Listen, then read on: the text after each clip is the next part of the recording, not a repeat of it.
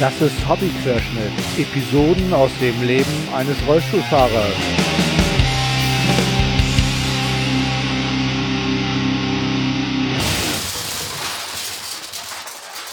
Ahoi zusammen. Heute ist der 13.12.2017 und ihr hört die zwölfte Episode von Hobbyquerschnitt. Heute gibt's eine Interviewfolge.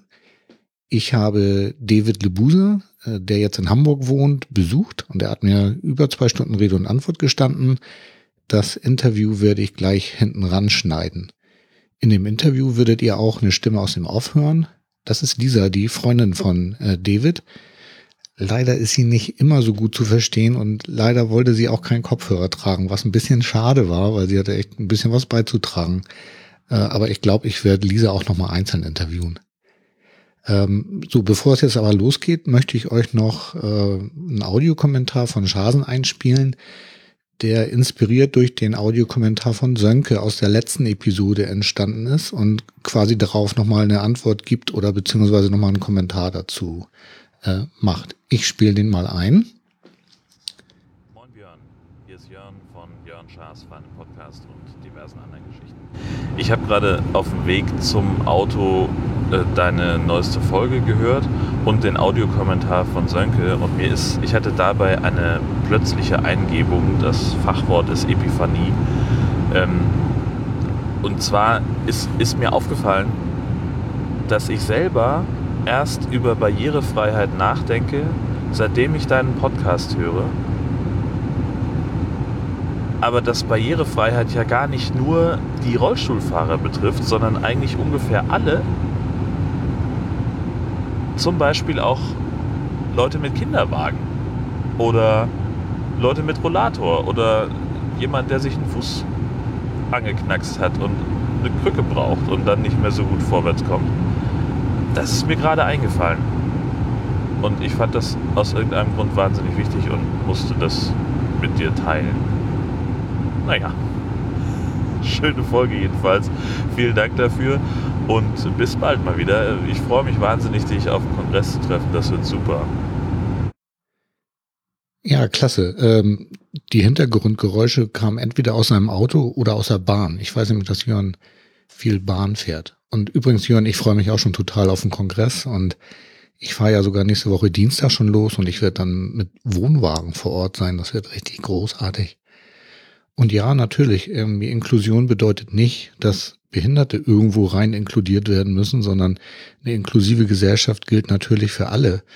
Und da passt auch ganz toll der Kommentar von Dirk dazu, den er mir in den Blog reingeschrieben hat. Äh, Dirk schrieb, Hallo Björn, endlich ist die hobbyquerschnittfreie Zeit zu Ende. Ich habe schon befürchtet, da kommt nichts mehr. Ja, sorry, ich konnte einfach nicht produzieren. Ich war immer irgendwie ein bisschen gestresst und dann hatte ich aber, glaube ich, auch schon erzählt. Also es ging einfach nicht. So, und dann schreibt er zu meinem Beef mit DHL zur DHL-Packstation, auch wenn wir 2017 haben, äh, nicht Betroffene denken nicht daran. Ja, das stimmt. Im Grunde genommen geht mir ja auch nicht anders. Äh, dass wenn ich nicht betroffen bin, denke ich auch nicht, äh, auch oft nicht an andere Sachen. Aber bei der DHL-Geschichte war es schon letztendlich schon ein bisschen peinlich, dass die ähm, dann aber auf meinen Hinweis eben halt so bescheuert reagiert haben. Ne? So, und jetzt geht's auch nochmal darum, das, was Jörn eben gesagt hat, äh, dass man eben halt nicht immer genau weiß, ähm, oder dass man immer nicht, nicht unbedingt daran denkt, was es alles für Behinderungen geben kann, und äh, es gibt ja blinde Menschen, es gibt Leute wie mich, die im Rollstuhl sitzen oder fahren. Und es gibt auch noch Menschen wie Dirk, der nämlich schreibt, ich selbst habe eine Farbsehschwäche, Rot-Grün-Blindheit. Davon ist zwar immerhin jeder zwölfte Mann betroffen, aber dennoch passiert es immer wieder, dass ein Parkplatz mit den typischen roten Pflastersteinen belegt wird und die Parkstreifen nicht weiß, sondern anders rot oder dunkelgrau sind. Ich habe so gut wie keine Chance, dies zu erkennen und nach einem Regen erst recht nicht. Oder wie ich immer sage, in der Armaturenbrettabteilung der Autohersteller arbeiten elf Männer. Den zwölften wäre es aufgefallen, dass rote Zeiger auf schwarzen Grund blöd sind. Aber auch im Berufsleben, wo man einen Text bekommt, in dem Worte rot markiert sind oder Teile des Textes gelb und andere hellgrün hinterlegt, das sich voneinander nicht unterscheiden kann, dann kommt es zu Problemen. Aber auch hier gilt nun mal, nicht Betroffene denken nicht daran. Warte gespannt auf die nächste Folge. Liebe Grüße, Dirk. Ja, Dirk, hier ist die nächste Folge. Und ja klar, ich äh, weiß deinen Punkt, aber ich arbeite trotzdem daran, dass äh, immer mehr Leute daran denken, ähm, wie ja Jörn eben auch in seinem Kommentar gesagt hat, dass er jetzt auch darüber nachdenkt und ich weiß von vielen anderen auch, dass sie dadurch jetzt ins Nachdenken gekommen sind und deswegen werde ich auch solche Sachen immer wieder ansprechen. Ne? Ja, ich habe auch noch äh, von einem Behinderten einen Kommentar bekommen, äh, der schrieb, Hallo Björn, gestern habe ich zum ersten Mal deinen Podcast gehört und bin sehr begeistert. Ich bin selbst behindert, Tetraspastik, Tetraspastik heißt, alle vier Gliedmaßen sind betroffen. Ich bin ja ein Para. Ich habe nur meine unteren Gliedmaßen sind betroffen. Äh, und einiges wie etwa das Thema behindert parken kenne ich gut aus eigener Erfahrung. Mach weiter, ich freue mich auf neue Folgen. Das war Maschinenempath und der hatte mir das über Twitter geschickt. Und Martin aus Baden hat geschrieben, die DHL-Story wäre doch was für Extra 3, die stehen da auf plakative Themen. Danke für deinen Podcast. Gruß Martin. Ja, äh, ich hatte da tatsächlich auch schon drüber nachgedacht, aber ich werde jetzt erstmal abwarten, was äh, der Supermarkt da so in die Wege leiten kann. Ne? So, dann geht's jetzt los mit dem Interview, was ich übrigens schon Anfang September aufgenommen habe. Kurz vor der Reha-Care, aber das werdet ihr im Laufe des Gesprächs auch merken, weil wir nämlich darüber sprechen, ob ich das noch schaffe, vor der Reha-Care zu veröffentlichen. Und ihr merkt gerade, die war ja im September. Ich habe es also nicht geschafft. Ähm, ja, dann schneide ich jetzt rüber ins Interview und äh, wünsche euch viel Spaß dabei. Ich mache heute wieder ein Inter Interview. Heute bin ich bei David. David? Was soll ich zu dir sagen? Also original äh, ist es ostdeutsches Englisch. Ja, du musst es also so ein bisschen anders betonen. Es ist David, aber halt nicht Englisch, sondern ostdeutsch David. Ah, David. Genau. Ah, ja. Na gut. Ja, sehr hey, gut. Guck mal, als Hamburger, ne? Wahnsinn, oder? Ja, ich bin heute bei David. Nee, ja, falsch. Ah, ja, ist, nicht so, nicht. ist nicht so schlimm. Ich kann mit David leben. Okay. David Lebusa. Ähm, ja, wir haben uns mal in so einem Skatepark kennengelernt, glaube ich. Und äh, heute bist du da zum Interview. Finde ich total toll, dass du dir die Zeit nimmst. Klasse, großartig. Ähm, ich habe hier so ein paar Fragen vorbereitet für dich und ähm, gleich am Anfang irgendwie voll die schweren. Ne? Ja, dann schieß mal los. Ähm, ja, meine erste Frage an dich wäre, die habe ich Katharina, die ich ja auch schon interviewt habe, auch gestellt. Äh, wie verläuft deine erste Stunde nach dem Aufstehen? Nochmal umdrehen, nochmal umdrehen. dann irgendwie äh, an der Bettkante sitzen und sagen, oh, ich will doch nicht. Und dann irgendwann vielleicht so, dann ist wahrscheinlich schon wieder eine Viertelstunde um oder 20 Minuten. Dann in den Rollstuhl schwingen, langsam ins Bad rollen, in den Spiegel gucken und denken, oh, ich will noch nicht. dann sind wir irgendwie bei einer halben Stunde und das dann. Das kommt mir sehr bekannt vor. ja, und dann, ähm, ja gut, dann das Übliche, eine Zähne putzen, duschen, ähm, fertig machen, anziehen und dann das Wichtigste am Morgen, Kaffee. Ja. Bis dahin bin ich quasi nicht zu gebrauchen ja, Kaffee, irgendwie ein kleines Frühstück und da muss ich meist schon hinne machen, weil ich halt dann am Anfang so viel getrödet habe, dass ich dann äh, meistens schon los muss. Und äh, ja, aber zum Glück ist meine Arbeit ja, wie gesagt, nur fünf Minuten entfernt. Ah ja, cool. Also das total typische so, ähm, ich komme morgens nicht aus dem Bett, wie ja. ihr jungen Leute das so habt. Ne? ja, ich bin absolut kein Morgenmensch. Wobei, als ich, als ich jünger war, boah, bin ich aus Bett gesprungen, ne? Da war das kein Problem. Aber ja, jetzt so mit 31, da, da geht das nicht oh. mehr. 31? Ja, scheiße, ne? Wow. Ja, guck, ich bin schon über 50. Junger Hüpfer, aber ich kann mich noch an 31 erinnern. Das war eine harte Zeit, irgendwie fand ich. Ja, cool. Also, das ist Standard, glaube ich. Ne? Das, also, ich kenne viele Leute, die morgens nicht so, äh, also vom ersten Kaffee möchten die nicht angesprochen werden. Das kenne ich auch. Sag mal, ich bräuchte so ein Warnschild. Also in den USA bräuchte man bestimmt so ein Warnschild, so Warning, please don't speak to this person before coffee oder so. Ja, ich denke, das, hm. du meinst so ähnlich Wie die Mikrowellen, äh, wo drauf steht, dass man da drin keine äh, Haustiere trocknen darf. Ne? Ja, genau, genau. Ja, Sonst kann man vielleicht verklagen, oder sonst könnte mich jemand verklagen, weil ich diese Warnung nicht gegeben habe. Und da muss auch eine, An eine Anzeige ran, irgendwie, wie viel Kaffee ich dann schon hatte oder so. So, und, bei, und bei Null ist sozusagen dann voll die Warnung am Blinken. Ja, sehr Don't, gut. don't talk to Ja, me. genau. Sehr gut. Beschreib dich mal mit fünf Stichworten. Boah.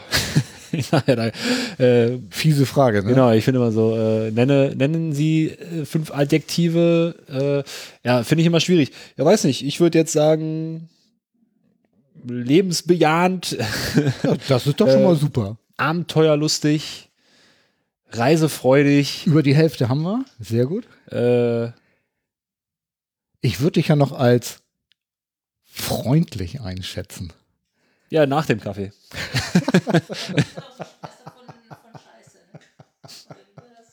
Nee, nett, das ist nett. Die Produktionsassistentin äh, quatscht hier äh, zwischen. Ja, aus dem Off hört Elisa. Ja, meine Freundin übrigens. Sehr gut. Ähm, ja, lassen wir es einfach bei vier. Ich Ja, meine, es gibt bestimmt noch, bestimmt noch 20 andere, die mir gerade nicht einfallen. Alles gut. Vielleicht hätte ich mir einen Kaffee vorher machen sollen. Na, egal. Oder hier so ein, so ein, so ein Energy Drink. Also Ich bin zu alt dafür, ich kenne die alle gar nicht. Also ich weiß nicht, ob das was bringt, aber nee, auch nicht, ne? Soll ich einfach mal Kaffee kochen? Ja, mach doch mal. Ja, Finde ich gut. ich nehme auch einen Kaffee. das ist doch mal eine. Ja. Wow. Da hier, siehst du? Guck mal, das ist hier, Da Produktionsassistentin kümmert sich um den Kaffee. Wow. Lisa, wir müssen auch noch mal ein Interview machen. Machen wir nach der Reha-Care, ne? Ne?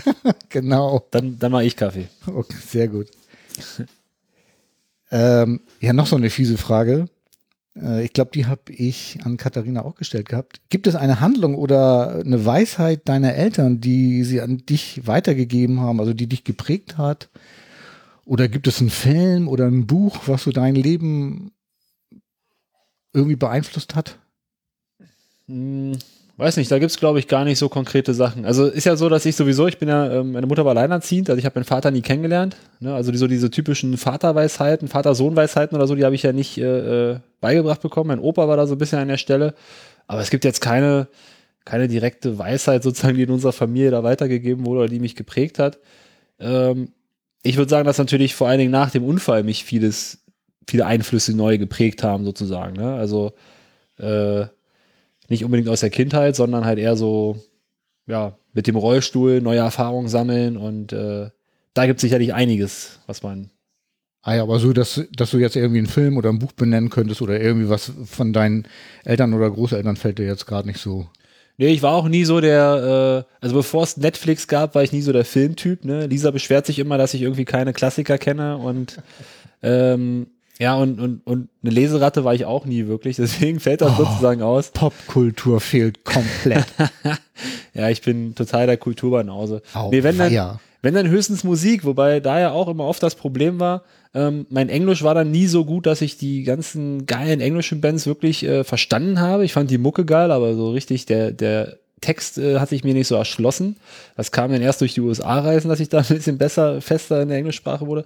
Ähm, und so lang, lange Zeit gab es ja nicht wirklich guten äh, Rock in deutscher Sprache und da fällt mir jetzt momentan, also ganz spontan dann auch erstmal nur eine Band ein, die ich jetzt schon auch schon länger sozusagen höre und wo ich auch sage, da würden mich die, oder haben mich die Texte bestimmt mitgeprägt, das ist Chor von der Insel Rügen.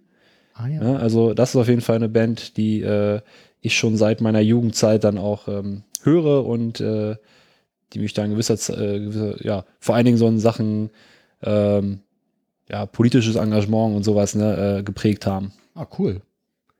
Weißt du was, ich kenne die gar nicht. Zu alt, verdammt. hast du, hast du mal eine Hausaufgabe. Ja, ich glaube auch. Werde ich mir mal zu Hause durchhören. Echt cool. Komm demnächst auch nach Hamburg, ne? Also, Echt? ich weiß jetzt nicht das Datum, verdammt. Ich guck nach. Ja, Können wir ja zusammen hingehen, wenn du Bock die, hast. ich, Wenn du da bist. ja nee, ich habe mir das schon im Kalender geschrieben, da will ich auf jeden Fall hin. Ah ja. Weißt du, wo die spielen? Ich überlege gerade, äh, ich bin ja noch nicht so fest in der Hamburger Clubszene, deswegen. Oh. Ja, da bin ich ja Experte. Ne? Ich Ja, ja, kenne ja fast jeden Club in Hamburg. Nein. Ja, ich, ist ja mal die Frage, ne? sind die barrierefrei, sind die nicht barrierefrei? Hm. Nee, müsst ihr jetzt auch nachgucken. Ist egal. Ich guck selber mal nach und dann gucken wir einfach mal. Sprichst du eigentlich öffentlich über deine Behinderung? unbedingt und immer und überall. Also das habe ich schon mir nach dem Unfall angeeignet, dass ich eigentlich relativ offen darüber gesprochen habe, weil ich festgestellt habe, wenn je mehr Leute irgendwie äh, wirklich eigentlich darüber wissen, desto leichter ist das Miteinander. Also das habe ich erstmal im kleinen Kreis festgestellt. Also wenn ich mein, je mehr ich meinen Freunden wirklich erzählt habe, was da an der Behinderung so dranhängt, desto eher ähm, wussten die ja irgendwie, was mit mir ist und desto offener konnte man reden. Und heute sozusagen mache ich das im großen Stil äh, und versuche natürlich Leute, die damit nichts zu tun haben, so ein bisschen die Angst zu nehmen und dafür zu sorgen, dass die ein bisschen äh, offener sind und nicht so viel Schiss haben, irgendwie behinderte Menschen anzuquatschen. Und ich finde es wichtig, da offen zu sein. Aber es, wem, wem das nicht liegt, der muss das natürlich auch nicht, ist ja eben seine Entscheidung. Aber ich rede da gerne drüber und äh, ja, mache das immer wieder bei jeder Gelegenheit sozusagen, ohne jetzt irgendwie da, dem nächstbesten das aufzudrängen. Ne? Also, aber wenn es jemand wissen will, bin ich da total offen und ehrlich. Ja, also mein Podcast hören ja auch viele Leute, die nicht wissen, wer du bist, wahrscheinlich.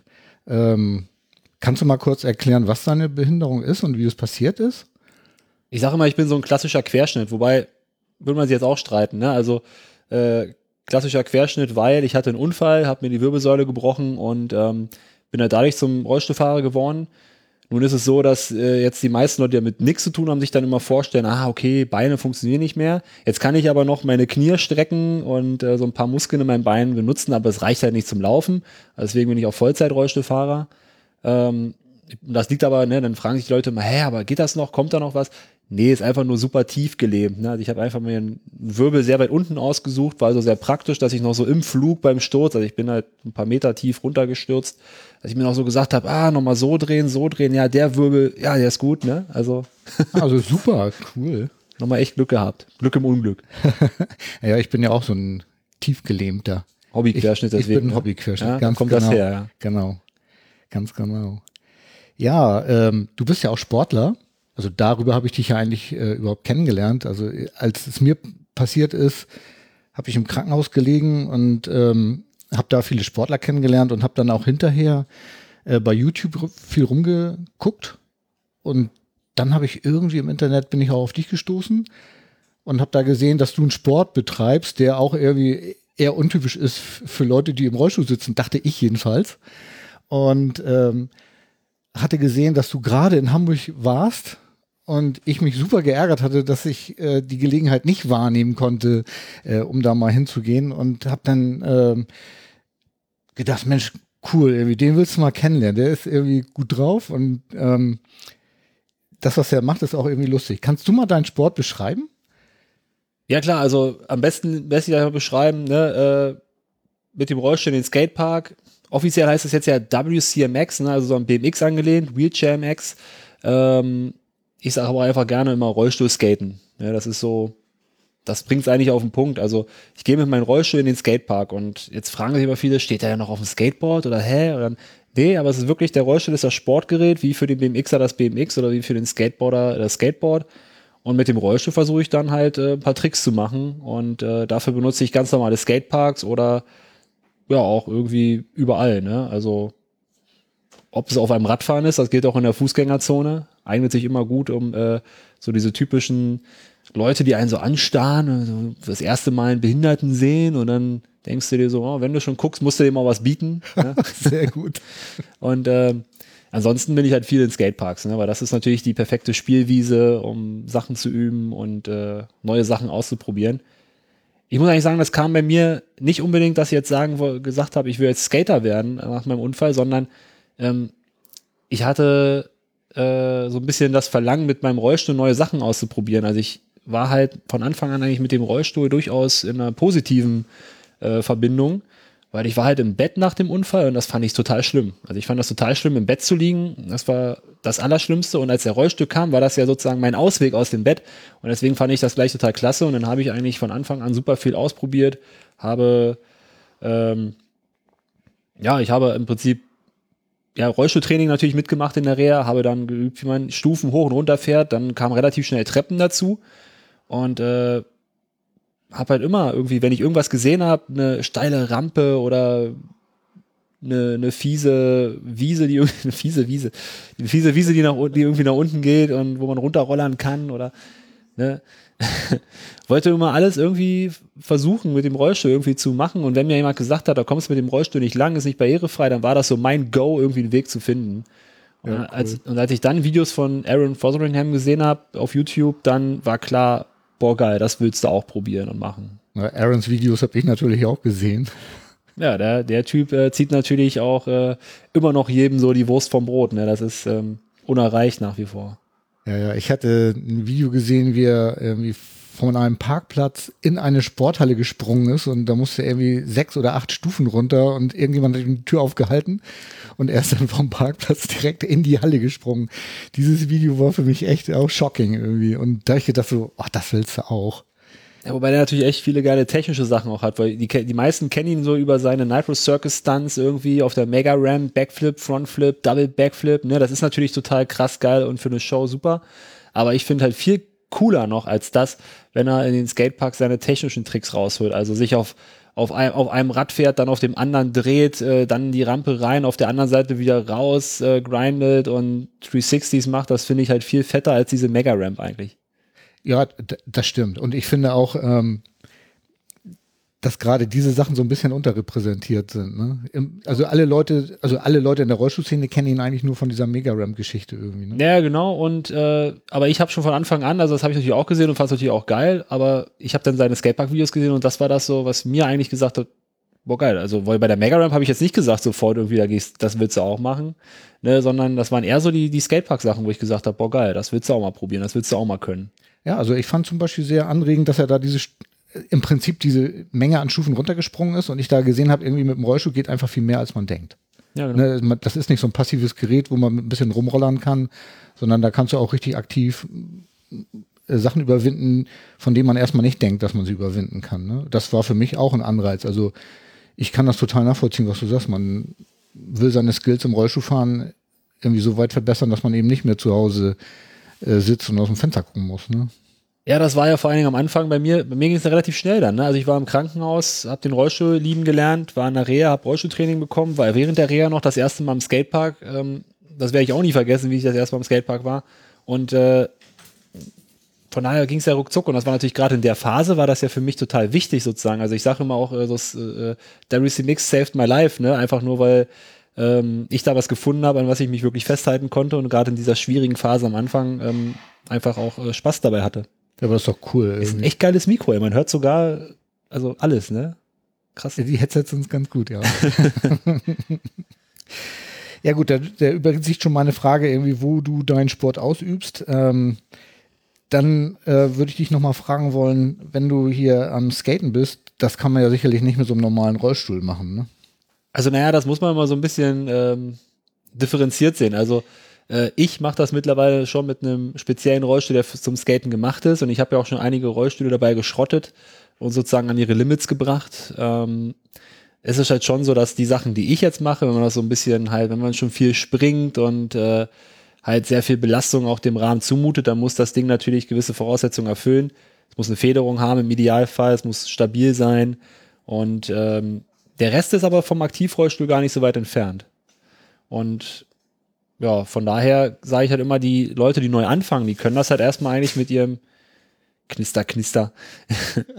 die Leute können das erstmal mit ihrem Aktivrollstuhl sozusagen ausprobieren. Ah ja.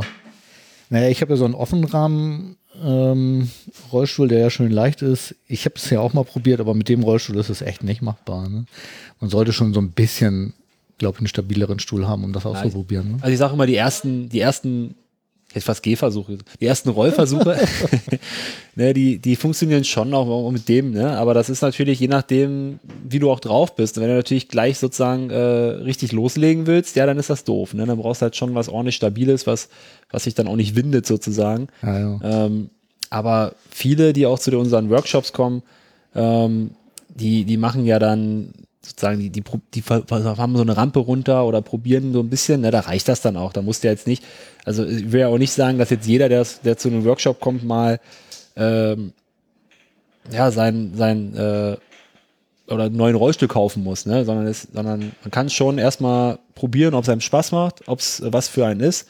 Und wenn man dann sagt, okay, jetzt bin ich an einem Punkt, wo äh, ich das meinem Rollstuhl nicht mehr zutrauen kann, dann sollte man gucken, ob man nicht einen dafür bekommt. Ähnlich wie beim Basketball. Du kannst ja auch mit deinem normalen Alltagsstuhl irgendwie äh, zum nächsten Korb und ein paar Bälle werfen, aber richtig in der Liga spielen wirst du damit nicht. Ja, ja, Traum. stimmt. Mhm. Und die Kasse zahlt natürlich solche äh, Skaterstühle, nehme ich an. Ne? Ja, ist eher schwierig, ne? Die sind ja eh ein bisschen pingelig bei Sportrollstühlen und so muss man das halt sehen. Jetzt kannst du natürlich sagen, ähm, ich nehme den auch für den Alltag, ne? Und dann gibt's durchaus Möglichkeiten, dass man halt einen Rollstuhl natürlich über die Kasse versorgt, der für deinen Alltag genauso ist, aber die Kasse wird's natürlich nie gerne sehen, wenn du äh, das damit machst und könnte sozusagen sagen, das ist ja nicht äh, ordnungsgemäße Nutzung gewesen. Ähm, von daher würde ich es immer eher als Sportrollstuhl sehen und ähm, das ist natürlich immer eine schwierige Nummer über die Kasse, vor allen Dingen, wenn es ja kein anerkannter Sport, kein paralympischer Sport, kein Reha-Sport ist in dem Sinne. Ja, aber ähm, Kaffeepause? möchtest du eine Kaffeepause machen? Könnt ihr mal hier nebenbei einschenken. Ja. Bei den Ich- geilen ich- ich- Mikros hört man das sogar. Ja, genau. Ach, weißt du was? Wir trinken einfach den Kaffee nebenbei. Das machen andere Podcaster. Essen. Weißt du, da klingelt der Pizzaservice im Hintergrund. Warum sollen wir nicht hier den Kaffee einschütten irgendwie? Achso, ich habe jetzt einfach Milch reingebracht. Ja, du, äh, Brauchst du Milch? Mach ich eigentlich nicht. Pass auf. Ja, machen wir einfach. Du, du darfst aus der David-Tasse trinken. Oh, wow. So, Milch. Danke dir. Hast du eigentlich noch andere Hobbys neben deinem Skatersport? Nee, ich will noch eine andere Frage vorher stellen, fällt mir, glaube ich, gerade ein. Ähm, was kostet denn so ein Stuhl? Also, ich sag mal, wie äh, auch ein, die meisten wirklich angepassten Aktivrollstühle, die nach Maß geschweißt sind, ähm, sind die alle so zwischen 4.000 und 6.000 Euro. Ne, das äh, läuft immer so auf den Preis hinaus. Und obwohl das ein gefederter Stuhl ist. Ja, also ist jetzt so, dass meine, also die Stühle kommen hauptsächlich aus der USA. Mhm. Da sind die in der Regel noch mal ein bisschen günstiger.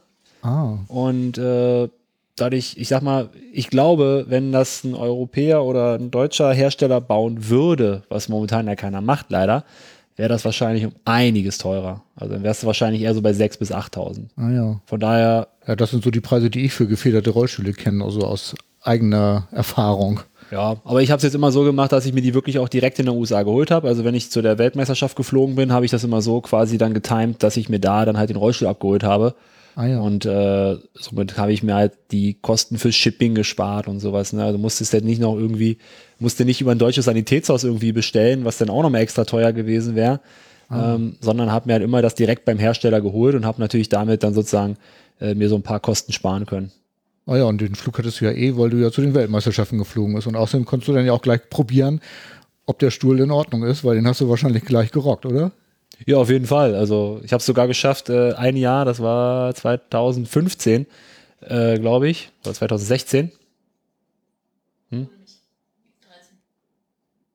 Dann war es, nee, das war auf jeden Fall schon in Texas. Egal. Auf jeden Fall habe ich es geschafft, da habe ich einen neuen Stuhl vor der WM bekommen und habe ihn noch während der WM äh, äh, kaputt bekommen. Also habe ihn zu sehr gerockt sozusagen. Aber habe ja auch einen dritten Platz gemacht und ähm, ja, der Hersteller konnte ihn quasi direkt gleich wieder äh, mitnehmen. Hat er aber nicht gemacht. Mussten wir selber schweißen. Keine Garantie. Äh, Amis sind ja anders drauf, ne? Amis sind ja so, ähm, die, die reparieren halt. Also, wenn was kaputt ist, ja, kein Ding, ne? Schweißen, fertig. Ist ja nicht so wie, wie in Deutschland. Also, das ist, ist eine komplett andere Mentalität, auch was die da haben. Und da, da guckt auch ein deutscher Hersteller, guckt da auch ganz anders drauf. Irgendwie das jetzt schon, also schade natürlich, wenn so ein Stuhl nach drei Tagen im Prinzip wieder Schrott ist. Also das fand ich auch ziemlich schockierend. Das war auch damals dann der Grund, weswegen ich sozusagen meinen meinen alten Rollstuhlhersteller dann, äh, also mein Sponsor sogar, der mich damals ja gesponsert hat, gesagt hat, du tut mir leid, auch wenn du mir noch zehn Stühle äh, for free geben würdest, ähm, äh, ich suche mir lieber einen und bezahle wieder einen, der, der ein bisschen mehr, ein bisschen länger hält. Ah ja, Also spannend. und dann habe ich halt äh, äh, ja einen gefunden ne, mit äh, Sean Sean Mahaney, Sean Co Customs, der mir halt einen Stuhl gebaut hat, der zwar jetzt ein paar Kilo mehr wiegt, aber der halt echt was aushält und den der äh, ja ich musste auch schon einmal schweißen, so ehrlich wollen wir ja sein, aber das hat erst nach elf Monaten ne, Ah, ja. nicht schon nach drei Tagen. Also wenn ich mir das Ding angucke, der sieht schon solide aus, möchte ich mal sagen. Gegen Ja. mein. Aber da muss auch einiges mitmachen. Wie viel wiegt der? der wiegt jetzt 17 Kilo. Ja, das ist Wir haben, ordentlich. wir haben aber halt gesagt, das war meine Bedingung an Sean, mach den bulletproof. Ne? Also der muss richtig was aushalten. Ich habe keinen Bock mehr, ähm, mich zurückhalten zu müssen, weil ich irgendwie denke, ja, ich habe am Wochenende eine Veranstaltung, ich kann jetzt meinen Stuhl nicht kaputt machen, sondern ich wollte wieder richtig loslegen, egal wann und, und was ich vorhab. Und das hat das Ding ja jetzt eigentlich gut geschafft und gut gemacht. Und ähm, ja, wir haben im Prinzip überlegt, wie wir die nächste Version ein bisschen leichter machen können. Ja, leider sind diese Überlegungen äh, ja nun im Himmel oder unter der Erde. Ja, Sean ist gestorben, ne? Ja, Sean hatte einen Unfall und äh, ja, jetzt weiß man momentan nicht, wie es weitergeht, ne? Ob das noch demnächst Stühle aus der Spiele geben wird oder weil sein, sein, un, sein unglaubliche ähm, Art und sein, sein, sein, einfach seine, seine Ideen sind ja nun mal leider mit ihm gegangen. Und äh, ich würde es mir wünschen für seine Frau vor allen Dingen, für seine Kinder, dass die das weiterhin äh, aufrechterhalten können. Ähm, und natürlich auch für alle Rollstuhlfahrer, weil ähm, er war einfach äh, einzigartig. Also es gibt keinen anderen in der Rollstuhlbranche, der wirklich jeden Rollstuhl von null an geplant hat und du konntest ihm quasi deine Gedanken und deine Träume erzählen und er hat den Stuhl genauso gebaut, wie er in deinen Träumen war. Und ähm, das gibt's nirgendwo, ne? Also der hat keine Standardmodelle irgendwie aus dem Katalog, sondern er macht jeden Rollstuhl nach deinen Wünschen, wie du es willst. Und äh, ja, wir hoffen mal, dass äh, die Lücke gefüllt wird. Aber momentan ist da eine riesen Lücke entstanden und ähm, er war ja auch ein Freund und von daher natürlich erstmal auch ähm, große Trauer, dass man sich jetzt Gedanken darüber macht, irgendwie, was wie das mit den Rollstühlen weitergeht. Das ist ja schon Schritt zwei. Ne? Ja, ja, klar. Ähm, aber erstmal ist einfach da ein großartiger Mann von uns gegangen, der ja sicherlich die, die Szene, die Skate, die WC-Mix-Szene und halt auch die Rollstuhlbranche, ähm, ja, der hat einfach eine riesen Lücke hinterlassen hat und Also was ist traurig, ne?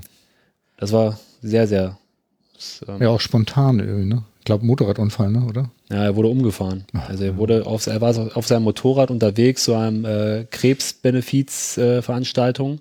also selbst da war er wieder auf dem Weg, um wieder Gutes unter die Menschen zu bringen sozusagen und äh, ja, wurde halt von einem LKW-Fahrer umgefahren, der auch noch die, der auch noch geflüchtet ist, der gerade gesucht wird in den USA. Also der Oh Gott. ähm, wo sogar ein, ein, ja, äh, ein Reward äh, ne, äh, auf den Tipp quasi, der den äh, ähm, hinter Gittern bringt, sozusagen ausgelegt ist. Also ist schon echt eine, also ne, der Mensch hat so viel gutes Karma eigentlich angehäuft und dass gerade äh, ihm dann sozusagen sowas passiert, also da fängt man natürlich wieder echt an zu zweifeln. Also das ist ähm, auf so vielen Ebenen echt so unfassbar traurig. Äh, ja. Muss man glatt eine Schweigeminute einlegen. Sollen wir? Schweigen wir mal. Einmal kurz für Sean.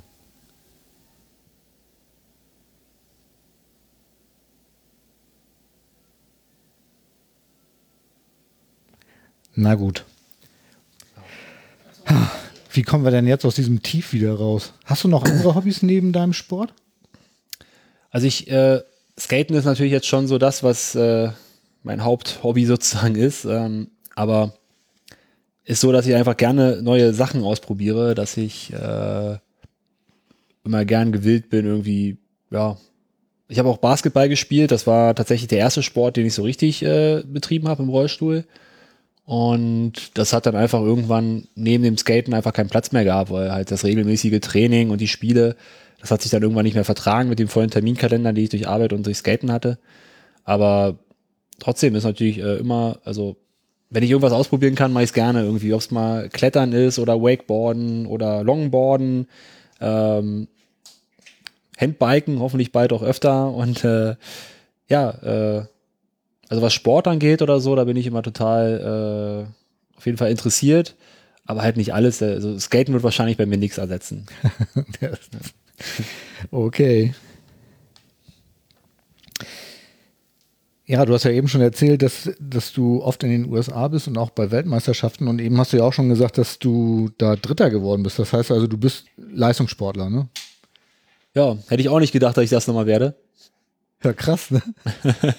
Wo das Leben im Rollstuhl einen so hinführt, ist manchmal irgendwie komisch, ne? Ich denke das auch für mich manchmal.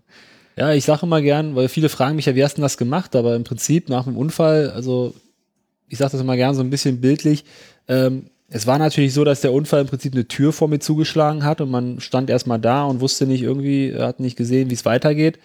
Ähm, aber ist halt blöd, wenn du da stehst und einfach nur so ein Brett vorm Kopf hast, sondern ähm, wenn du mal links und rechts guckst, dann wirst du bestimmt äh, andere Türen finden, die sich öffnen und kannst mal reingucken und vielleicht gefällt's dir. Ne? Und ich habe auf jeden Fall durch den Rollstuhl viele Möglichkeiten gefunden, die ich wahrscheinlich sonst ja nie ähm, irgendwie erlebt hätte oder, oder gehabt hätte. Und von daher sage ich auch immer gern, dass der Rollstuhl mir eigentlich auch neue Möglichkeiten gebracht hat. Also man muss nicht immer alten Sachen hinterher trauern, sondern muss einfach mal neue Sachen annehmen. Und ich habe dann relativ schnell wirklich Spaß am Rollstuhlfahren gehabt und äh, habe schnell gemerkt, dass ich eigentlich überall hinkomme, wo ich hin will. Und äh, ja, war dann sozusagen da auch schnell ähm, drüber hinweg.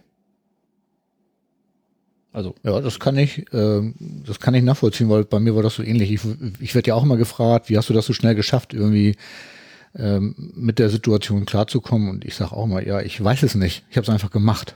Ne, so, Ja. also Also ich sage auch, also so richtig sagen kann man es ja nie, ne? Aber das ist halt, jeder ist anders. Aber was bei mir ganz, ähm, ganz oben auch immer steht, was, wo auch mein Engagement durchaus äh, ähm, auch herkommt, ich hatte halt, als ich verunfallt bin, das war 2008 und ähm, im August 2008 und da waren gerade die Paralympics und ich wusste halt nichts über Rollstuhlfahrer. Ich dachte, das wären so, sorry, aber ich dachte, das wären sabbernde Wesen, die durch die Gegend geschoben werden. kenne ich. Ne? Und Zion Sorgenkind, sage ich nur. die heißen ja mittlerweile zum Glück auch anders. Aber ja, das, das war so ein bisschen ähm, mein, mein Eindruck, den ich hatte, weil ich halt irgendwie aus meiner kleinen, aus meinem Kleinstadtleben in Frankfurt oder wo ich ja herkomme, irgendwie nur so alte Menschen im Rollstuhl gesehen habe oder nur so wahrgenommen habe. Ne?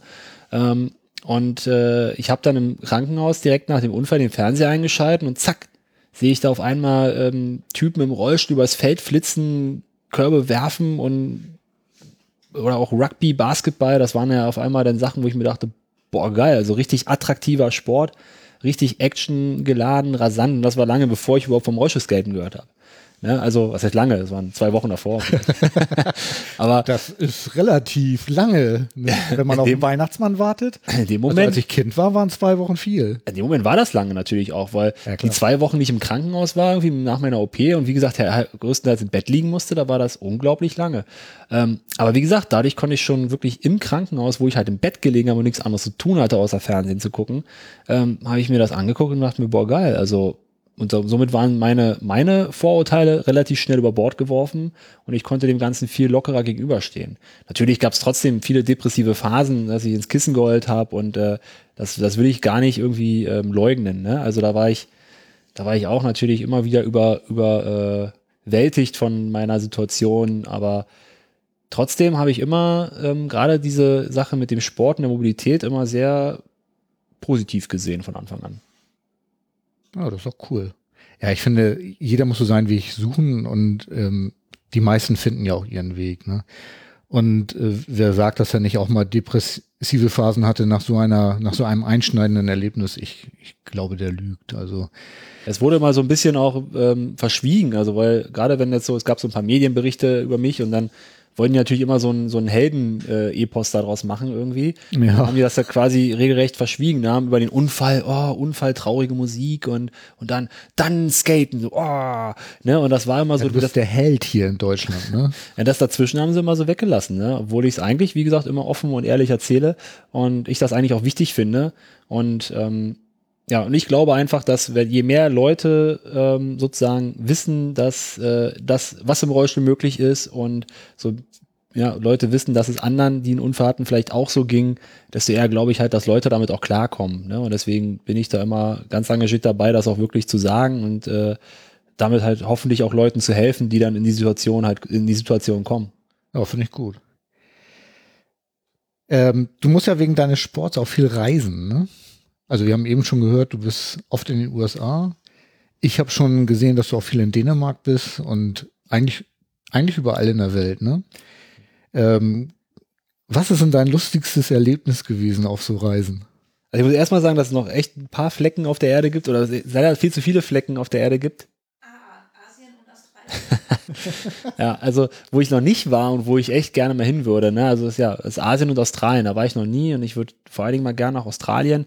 Da kenne ich halt auch Leute, die schon bei der WM in der USA war. Ähm, Lisa würde echt gerne mal nach China, da hatte ich auch Bock drauf. Irgendwie, das sind halt so komplett andere Welten irgendwie auch, ne, die ich gerne mal entdecken würde wollen. Ähm, ich habe auch über die Reha-Care jetzt schon öfter mal äh, Leute aus Russland kennengelernt, ähm, wo ich auch mal gerne hin würde wollen. Und ich wollte eigentlich auch dieses Jahr schon nach äh, Jordanien und da sogar Skate-Workshops machen. Ah. Das hat sich leider nicht ergeben, aber wir hoffen, dass wir das im nächsten Jahr nochmal nachholen können. Also ich bin total, ich liebe es zu reisen, ich liebe es neue ähm, Sachen einfach zu sehen. Ich, also egal, ob ich jetzt durch Deutschland fahre, ähm, mich interessiert das. Ich will neue, neue Gegenden kennenlernen, neue Skateparks skaten, neue Leute kennenlernen, anderes Essen essen. ja, also einfach andere Kulturen kennenlernen. Das finde ich total spannend und super und deswegen fasziniert mich das Reisen an sich. Also das kann man quasi gesondert als Hobby aufführen und ist natürlich schön, dass sich das so schön mit dem Skaten und dem Engagement, was wir machen, halt verbinden lässt. Denn ja, um auf eine Frage jetzt zu kommen, ähm, ne, wir haben, wir sind halt viel unterwegs gewesen und, und werden auch weiterhin viel unterwegs sein. Äh, da gab's, gibt's viele Situationen, die eigentlich zu erzählen sind. Also ärgerliche, lustige, traurige, ähm, gibt eine ganze Menge. Kuriose, ähm, muss man, weiß ich gar nicht, wo ich anfangen soll eigentlich. Boah, hau raus, wir haben Zeit. Also ich weiß nicht, wie viel Zeit du hast, aber ich habe Zeit. Ja, ähm, wir hatten also gerade so äh, mit die Geschichten mit Deutsche Bahn und Flugreisen, die kann man bei uns ja auf unserem Blog auch äh, irgendwie lesen. Ne, da gibt's natürlich einige Sachen, die ja einige Rollstuhlfahrer kennen, ne? also gerade so mit der Deutschen Bahn, äh, wenn da das eine oder andere mal nicht klappt mit der Mobilitätshilfe. Ähm, Ich Oder- kann mich an eine Geschichte in einem Hotel erinnern, wo ihr ein bestimmtes Zimmer oh, hattet. ja, siehst du, das habe ich fast, das, das habe ich fast verdrängt. Die aber- hatte ich eigentlich gehofft, dass du die erzählst. Ja, genau, das habe ich, das habe ich eigentlich schon wieder verdrängt. Aber ja, klar, jetzt wo du es sagst, kommt es sofort wieder vor. Also, wir waren relativ spontan nach Berlin gefahren und haben uns dann halt sozusagen noch auf der Fahrt mal schnell eben ein Hotel gebucht und ähm, haben halt irgendwie was halbwegs günstiges gesucht und äh, was barrierefrei aussah. Zumindest von außen auf den Fotos und von den Zimmern her. Und ja gut, dann sind wir dahin und kamen auch relativ spät erst an, waren total gestresst von der Fahrt. Und äh, ne, da haben wir noch in Dortmund gewohnt, das heißt von Dortmund Berlin, da fährst du ja schon mal so fünf Stunden, wenn du Pech hast, sechs. Und ähm, ja, dann sind wir, sind wir mit dem Zug gefahren? Achso, wir sind mit dem Zug gefahren. Das war noch, wo die Olle noch. Äh, Stimmt. Wir hatten sogar noch mit der, ja genau, wir hatten mit der Deutschen Bahn noch Stress gehabt vorher irgendwie. Dann, äh, wir haben mal so ein bisschen für unseren, äh, für unseren Blog oder für unseren Vlog gefilmt und äh, haben halt dann sozusagen das Handy einfach bei, bei der Mobilitätshilfe halt auch draufgehalten. Das fand die Mitarbeiterin nicht so cool und die wollte dann unbedingt. Ja, die war erst nicht da, die kam dann erst und als sie kam, fand sie das aber total doof, dass wir das filmen, dass sie nicht da war und äh, hat uns dann erstmal sozusagen den, den, die Bundespolizei, die da am Bahnhof rumschwirrt, auf den Hals gehetzt und die Bundespolizei war aber total cool und meinte so, ja und, was ist nun das Problem, ne? Und dann waren wir da zum Glück auch schnell raus, aber dann war es halt schon sehr spät und dann sind wir da zu dem Hotel, kommen da rein und das Erste, was sie sagen, äh, oh, warte mal, ich komme mal nach vorne und beugt sich so zu mir runter und ich denke mir schon so, boah, nee, echt jetzt? Ähm, aber dann sagt er, ja, äh, wir, wir dürfen hier keine Rollstuhlfahrer reinlassen. So, äh, wie jetzt? Warte mal, das ist doch barrierefreier Eingang. Ich sehe da hinten einen Fahrstuhl. Äh, was ist das Problem? Und dann sagt er mir irgendwie, wegen versicherungstechnischen Gründen dürfen die keine Rollstuhlfahrer da ins Hotel lassen. Totschlagsargument. Und dann habe ich mit denen ewig diskutiert, weil es war ja auch schon so spät, wo sollen wir hin, ne? Und bla. Und äh, dann hat er, hat er irgendwie mit seinem Chef telefoniert, kam wieder vor, hat wieder hinter die Theke, hat wieder telefoniert und hin und her. Und irgendwann, so eine halbe Stunde später oder so, mit ewig diskutieren, hat er dann gesagt, ja gut, passt auf, ähm, ausnahmsweise dürft ihr jetzt mal hier bleiben ähm, und hat uns dann eingecheckt. Das Problem war, dass in der Zwischenzeit sein Mitarbeiter, der da auch, die waren total gestresst, die waren sowieso, boah, waren die, waren die gestresst da hinter der Rezeption. Und dann hat der quasi das Zimmer, was wir eigentlich hatten, hat der andere dann schon an den nächsten vergeben, was er aber nicht wusste, der mit uns gequatscht hat. Und ähm, ja, vermutlich, klar. Aber dann sind wir halt nach oben gefahren, so, dann haben wir auch noch genau ein Zimmer gehabt, wo so zwei Stufen noch waren, was man ja auch nicht wusste. Es gab andere Zimmer ohne Stufen. Wir hatten zwei Stufen. Gut, ich die zwei Stufen runter und wollte jetzt wenigstens mal gucken, weil ich wollte nicht, um, um, nicht unbedingt noch weiter diskutieren. Wir waren ja froh, dass wir nicht mal ins Bett können. Ähm, und ja, mach mit der Zimmerkarte, Schlüssel da die, die Tür auf. Und dann gucke ich in die offene Tür und dieser macht so, was denn, was denn? Ist das nicht barrierefrei oder was, guck, was guckst du denn? Und ich so, äh, Und dann hört man nur aus dem Zimmer, oder Lisa hat es wahrscheinlich nur gehört, irgendwie, dann kommt da einer äh, mit Hose runter, äh, ja, also wirklich untenrum nackig, irgendwie, wrong room, wrong room, ne? Und man schmeißt die Tür zu und ich dachte, und habe nur in dem Moment noch so gesehen, so eine offene Kondompackung äh, auf, auf dem Bett und äh, habe mir das dann natürlich zusammengereimt, äh, was der da gerade, was der da gerade vorhatte. Ja, ich habe damals euren Blog-Eintrag gelesen. Ich habe fast unter dem Tisch gelegen. Ja, das, äh, also, man muss dazu sagen, das Hotel war halt ähm, in, in der Nähe von einem bekannten Berliner Straßenstrich. Nicht, dass man das jetzt kennen müsste, aber ich habe mal eine Weile in Berlin gewohnt. Das ist halt, äh, die Gegend ist bekannt für Ah ja. äh, ihren Straßenstrich und War daher. er denn alleine oder? Ich habe keine Frau gesehen, also, aber da eine offene Kondompackung, Mann mit runtergelassener Hose, äh, hm, ne? Aber ich glaube, du hast das gerade so, so gut erzählt, dass ich das Explicit Flag irgendwie für iTunes nicht setzen brauche. Also ich denke, das hat geklappt. Ja, äh, äh.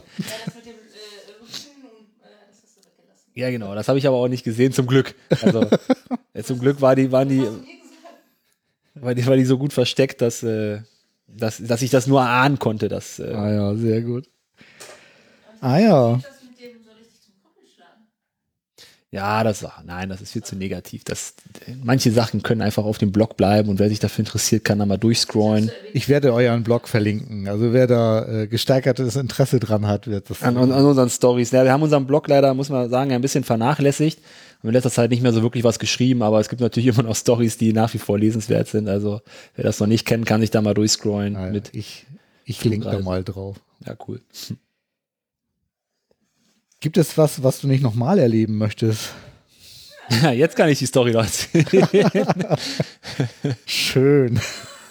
ja, also äh, ich möchte definitiv nicht normal erleben, wenn ich aus dem Flugzeug aussteige und diese typische ähm, Hilfe bekomme, die da halt so üblich ist, der auch gut ist äh, in der Regel. Ne? Also dass die Typen dann mit ihren Idle Chair äh, kommen und dich da aus dem Flugzeug rausholen und dann erwartest du ja in der Regel, dass dann, dass du dich dann in deinen Rolli schwingen kannst und äh, von dann rollen kannst. Dann hatten wir halt eine kleine Diskussion, weil unsere Rollstühle nicht da waren und ähm, ja, wir aber auch schon nach langem Flug natürlich ein bisschen gestresst waren dann auch. Und dann waren da halt einfach so, da war einfach so ein Typ bei denen äh, am Düsseldorfer Flughafen, der direkt auf Agro war und, und ähm, ich dann aber auch blöderweise halt immer so jemand bin, der darauf anspringt. Und ähm, ja, da hat sich das halt so hochgeschaukelt und das äh, äh, Fazit der ganzen Sache war so, dass das dann so irgendwie war, ähm, dann hatten wir unsere Rollstühle bekommen nach langer Diskussion und also da haben die Am wirklich die- Flieger, oder genau, dann haben die die zum Flieger geholt und dann saßen wir in unseren Rollis und konnten alleine von dann ziehen und ich habe gesagt, alles klar, ich will mit dir nichts mehr zu tun haben, ich mache jetzt meinen Weg hier durch den Flughafen alleine weiter und dann wollte der halt nicht weggehen, dann habe ich gesagt, ey, weißt du was, du, du machst uns hier die ganze Zeit an und äh, jetzt sind wir selbstständig, wir brauchen dich nicht mehr, alles klar, tschüss, hau rein. Und dann ist der uns weiter hinterhergelatscht und hat uns irgendwie, ich glaube nicht, dass ihr selbstständig seid, du kommst ja nicht mal alleine aus dem Flugzeug und sowas. Und hat er mich also, hat er mich weiter provoziert und wie gesagt, ich bin halt jemand, der springt dann drauf an und dann habe ich mich umgedreht und, und ne, weißt Also, ich aufmache. ja, also äh, war dann auch, ne, wirklich äh, wütend auch und hat er mir das Cappy vom Kopf geschlagen erst, Nee. so als erste Ag Agro, ähm, genau, dann habe ich gesagt, Alter, jetzt sag meinen Namen, dann dreht er sein Schild um, ne, dass ich seinen Namen nicht sehen kann. Und äh, dann bin ich ein bisschen noch hinterher, sag, hey, komm, sag mir jetzt meinen Namen, ich will mir meinen Chef beschweren. Und dann dreht er sich um und nimmt diesen Stuhl, mit dem er mich gerade noch aus dem äh, Roll, äh, aus dem Flugzeug geholt hat und hält ihn so nach oben und sagt, soll ich dich noch mal zum Krüppel schlagen? Oh, was? So was? Ja. Und äh, Alter Schwede, ey. ja, das lief dann darauf hinaus, dass dann ne, noch zur Polizei musste und äh, Anzeige machen, hat alles ewig gedauert, mussten Aussagen und äh, wir waren dann noch bei, bei seinem Chef tatsächlich, der uns dann versichert hat, dass diese Situation Folgen für ihn haben wird. Und ähm, Ja, das nehme ich ja wohl anders. Achso, Ja. er versicherte euch, dass das Folgen haben wird, wenn er dich da mit so einem. Ja, also er war äh, total geschockt irgendwie, äh, dass das, das war wohl einer seiner Mitarbeiter, die er selber mal äh, geschult hat und ähm, ja, ja, auf jeden Fall, also die Anzeige wurde natürlich irgendwann fallen gelassen, weil war ja Aussage gegen Aussage, ne, wie es immer so ist. Wart ihr nicht zu zweit? War Lisa nicht mit? Ja, aber er war auch zu zweit. Achso. Ah. Er hat aber auch den Polizisten gesagt, er wäre Rassist. Ja, genau, also das, der Typ, also der war echt, also wie sowas in einem Service irgendwie überhaupt arbeiten kann, gerade da, wo es so sensibel ist, Ja, ja, also keine Ahnung. Deswegen war ich auch so ein bisschen verwundert, dass der Chef da so gute Worte für ihn gefunden hat und so schockiert war, wo ich mir dachte, das ist doch eigentlich ein Typ, da musst du da sofort merken, dass der aggro ist. Ne, weil der hat halt diesen, diesen Polizisten, der mit ihm total locker geredet hat und die Situation im Griff hatte sozusagen, ähm, sagt ja auf einmal, ja, ich bin doch nur sowieso nur schuldig für dich, weil ich hier Ausländer bin, ne? Und so hat diese Rassistenkeule quasi geschwungen, wo der Polizist dann ausgerastet ist und meinte, äh, du nennst mich hier ein Rassist, ne? Und dann ist die ganze Sache halt noch weiter hochgeschaukelt und äh, Ist ja ein Hammer. ja, also das ist auf jeden Fall eine Aktion, die man nicht unbedingt braucht, wenn man äh, von einem äh, 10-Stunden-Flug irgendwie äh, einfach nur nach Hause will. Ah ja. Also ich ähm, hatte zum Glück solche Situationen noch nicht. Also bei mir sind die Leute immer super freundlich und ähm, es muss an dir liegen. Genau, muss an mir liegen. Nein, das ist ja, das ist ja auch immer so. Nein, ich kenne ähnlich, ne, also nee, nicht ähnliche Geschichten, aber ich habe natürlich auch schon von anderen gehört, dass die Probleme haben. Ne? Es sind ja auch Ausnahmesituationen. Ich meine, das ist ja immer so, wie man auch, wenn man äh, Bewertungen im Internet sucht, ist immer dasselbe. Ne? Du wirst halt immer mehr negative Sachen als positive Sachen finden. Weil natürlich schreiben wir jetzt keinen Blog darüber irgendwie, ähm, wie, wie toll und schön alles gelaufen ist, wenn es nichts zu erzählen gibt. Ne? Das ist ja so, du brauchst ja einen Aufhänger und äh, meistens hast du halt einen Aufhänger, wenn was Negatives ist, und dann hast du auch irgendwie eine gewisse Motivation, sozusagen das äh, zu teilen, weil du Leute warnen willst oder weil du das halt mitteilen willst und weil du ja auch in dem Fall so ein bisschen Gerechtigkeit willst. Ähm, aber wenn jetzt alles gut, su super gut gelaufen ist, wie es ja zum Glück bei den meisten Flügen auch funktioniert, ne, bei vielen Flügen kriegen wir ja mittlerweile sogar ohne Probleme unseren äh, Rollstuhl äh, am Flughafen, vor allen Dingen bei Flügen, die nicht in Deutschland enden. Ähm, ne, aber ja, da schreibst du ja weniger drüber. Ne? Also von daher ist das natürlich immer so, dass das manchmal so ein bisschen wirkt, als ob ja. Genau. Frankfurt, Frankfurt äh, Lufthansa äh, klappte mal super. Bei Düsseldorf, da weiß ich auch, dass viele mir sagen, in Düsseldorf haben die gar keine Probleme. Wir haben jedes Mal, wenn wir in Düsseldorf landen, Probleme. Also wenn wir in Düsseldorf losfliegen, alles super. Wenn wir in Düsseldorf landen, alles scheiße. Sorry, wenn ich das so sagen muss, aber das ist unsere subjektive Erfahrung. Ah ja. Ja, guck mal, ich habe schlechte Erfahrungen in Frankfurt gemacht. Ja. Ich habe auch schon in Hamburg im Flieger gesessen und gewartet, bis der Rollstuhlservice endlich kommt. Aber im Großen und Ganzen kann ich mich eigentlich nicht beklagen. Übrigens, es war nicht nach einem 10-Stunden-Flug, sondern nach einem Flug von Kopenhagen eine Stunde. Echt? Ja. Egal. Wir waren trotzdem müde. Genau. Anstrengender Tag, dann noch ein Flug und dann noch so ein Agro-Kerl irgendwie. Kann ich nachvollziehen, dass du das nicht nochmal erleben möchtest. Also das möchte ich nicht mal einmal erleben, ehrlich gesagt. Hast du schon die fünf Disney-Filme. Ähm, dadurch, dass du ja viel fliegst, ist ja, hatten wir ja vorhin schon mal das Thema irgendwie, dass du so internationale Wettkämpfe machst. Mm, Was bedeutet denn, ja, im Prinzip hattest du das ja schon gesagt, aber vielleicht kannst du das nochmal e- explizit sagen, was es für dich bedeutet, mit äh, Sportlern aus anderen Nationen zusammenzutreffen.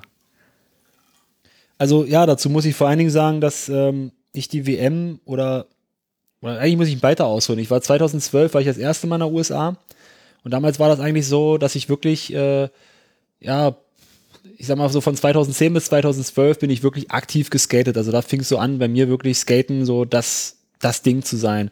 Und ähm, ich war aber in Deutschland immer allein auf weiter Flur. Da war ich wirklich, ich wurde so immer als Einziger betitelt. Ja, du bist ja alleine und das bist ja nur du und ne. Und das fand ich eigentlich immer relativ schade schon. Ähm, wusste aber auch nicht so richtig, was ich dagegen tun soll. Ich hatte damals noch keine Kontakte irgendwie groß in die Rollstuhlszene, außer ein paar Rollstuhlbasketballer, ähm, mit denen ich zu tun hatte. Da waren aber keine bei, die jetzt irgendwie mit mir äh, skaten gekommen wären. Und ähm, ja, dann, dann habe ich halt von äh, Life Rolls On gehört, eine Organisation, die in Kalifornien zu Hause ist und die vorrangig vor allen Dingen Surf-Events gemacht hat. Und äh, die haben jetzt auch ein Skate, oder die hatten damals dann auch ein with Skate Again ähm, gemacht, also die machen sonst with Surf Again, ne? das war so den ihr Steckenpferd und jetzt machen ja dort with Skate Again.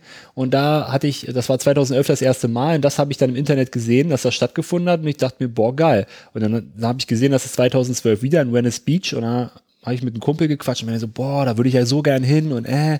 Und damals war ich aber noch nicht so reisefreudig oder erfahren und war so ein bisschen so, mh, aber USA und äh, erste lange Reise mit dem Rollstuhl und war natürlich so ein bisschen auch so, hä? Und hatte dann Glück, dass der, mein Kumpel dann gesagt hat, der Eugen, ähm, der hat dann gesagt, ey, komm, ich will auch nach LA, lass uns da hinfliegen, wir machen das jetzt einfach. Und das war natürlich mega geil. Dann waren wir in LA und haben da diesen, dieses Event mitgemacht. Und an den zwei Tagen, die ich da im Skatepark war mit anderen Rollstuhlfahrern, habe ich halt äh, tausendmal mehr gelernt als in den zwei Jahren, die ich halt vorher irgendwie alleine unterwegs war in den Skateparks. Ich war ja nicht alleine, ich kannte Skateboarder in Berlin, mit denen ich skaten war. Ähm, aber so richtig mit Rollstuhlfahrern das zu teilen und zu sagen, boah, wie hast du denn das jetzt gemacht und zeig mir das mal nochmal und sich so gegenseitig hochzupushen. Das war halt einfach mega geil. Da habe ich halt wirklich sehr von profitiert und bin dann zurückgekommen mit der Idee, ähm, das halt auch in Deutschland zu machen. Okay, jetzt schweife ich aber schon wieder ab. Ja, machen nichts. Podcasts sind zum Abschweifen. Ja.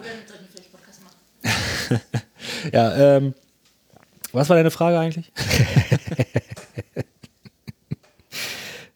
ähm, ich wollte wissen, was es dir bedeutet, mit Sportlern aus anderen Nationen zusammenzutreffen. Genau, das war der Punkt. Ja, also wie gesagt, es hat mir total viel gegeben, einfach das mit anderen zu teilen. Und ähm, jetzt ist natürlich so, äh, die WM ist immer so der Treffpunkt für so die Leute natürlich von überall. Man kann nicht immer überall sein. Ähm, und das ist natürlich total geil, wenn du da so einen Ort hast, wo du weißt, du triffst einfach Hinz und Kunst wieder. Und zwar Leute aus den USA und aus verschiedenen Ecken aus den USA, aus Brasilien, aus äh, Israel sogar. Ne? Also immer wieder anders. Es gab mal eine, ein Jahr zum Beispiel, da war ich der einzige nicht aus Amerika. Das fand ich ein bisschen schade, aber das hat sich zum Glück wieder ähm, ja, äh, anders gestaltet. Nun mittlerweile hast du immer eigentlich mehrere Nationen da, sodass sich das auch wirklich Weltmeisterschaft äh, schimpfen kann. Und ähm, immer wieder toll, die Leute einfach, die man dann schon mehrfach gesehen hat oder halt nur einmal im Jahr vielleicht sieht, dann da zu treffen und sich auszutauschen und äh, einfach eine gute Zeit zu haben. Und das ist mir so viel wichtiger als eine gute Platzierung. Natürlich hat man auch Ehrgeiz und will dann alles geben und will dann eine gute Platzierung haben. Aber am Ende ist einfach das Beste an der ganzen Sache, dass man mit den Leuten abhängen kann, mit denen zusammen skaten kann. Und das ist nie so ein Konkurrenzdenken da, sondern das ist eigentlich, ja, vielleicht unter den Frauen, die sind da ein bisschen anders. Die, genau, die, die fahren die Krallen aus. Nein, aber sonst ist das echt, Trophäen haben. genau, weil die die schönen Trophäen haben. Wir haben nur das Geld. Ja, wir kriegen nur die Schecks, aber keine Trophäen, ja. Ähm, ja, jedenfalls ist das immer total geil und das, äh, deswegen, also ich werde da auch versuchen, weiter zur WM zu fliegen, wenn ich, äh, wenn mich die jungen Leute überholt haben, ne? wenn ich jetzt äh, zum alten Eisen gehöre. Und Ja, mit 31, ne? ja, du, aber es ist weniger wegen dem Alter, sondern ich meine, ich gehöre zu den, in dem Fall wirklich zu, zu dem alten Hasen, weil als ich vor acht Jahren, neun Jahren angefangen habe, äh, da gab es halt echt nur international eine Handvoll von Leuten, die konntest du echt an einer Hand abzählen. Man kannte sich über Facebook und YouTube und hat sich so ein bisschen ausgetauscht. Und die Leute sind natürlich auch immer noch dabei, größtenteils. Und heute ist es so, dass zumindest in Kalifornien und so ein bisschen in Texas und halt auch in Deutschland mittlerweile so eine kleine Szene gebildet hat.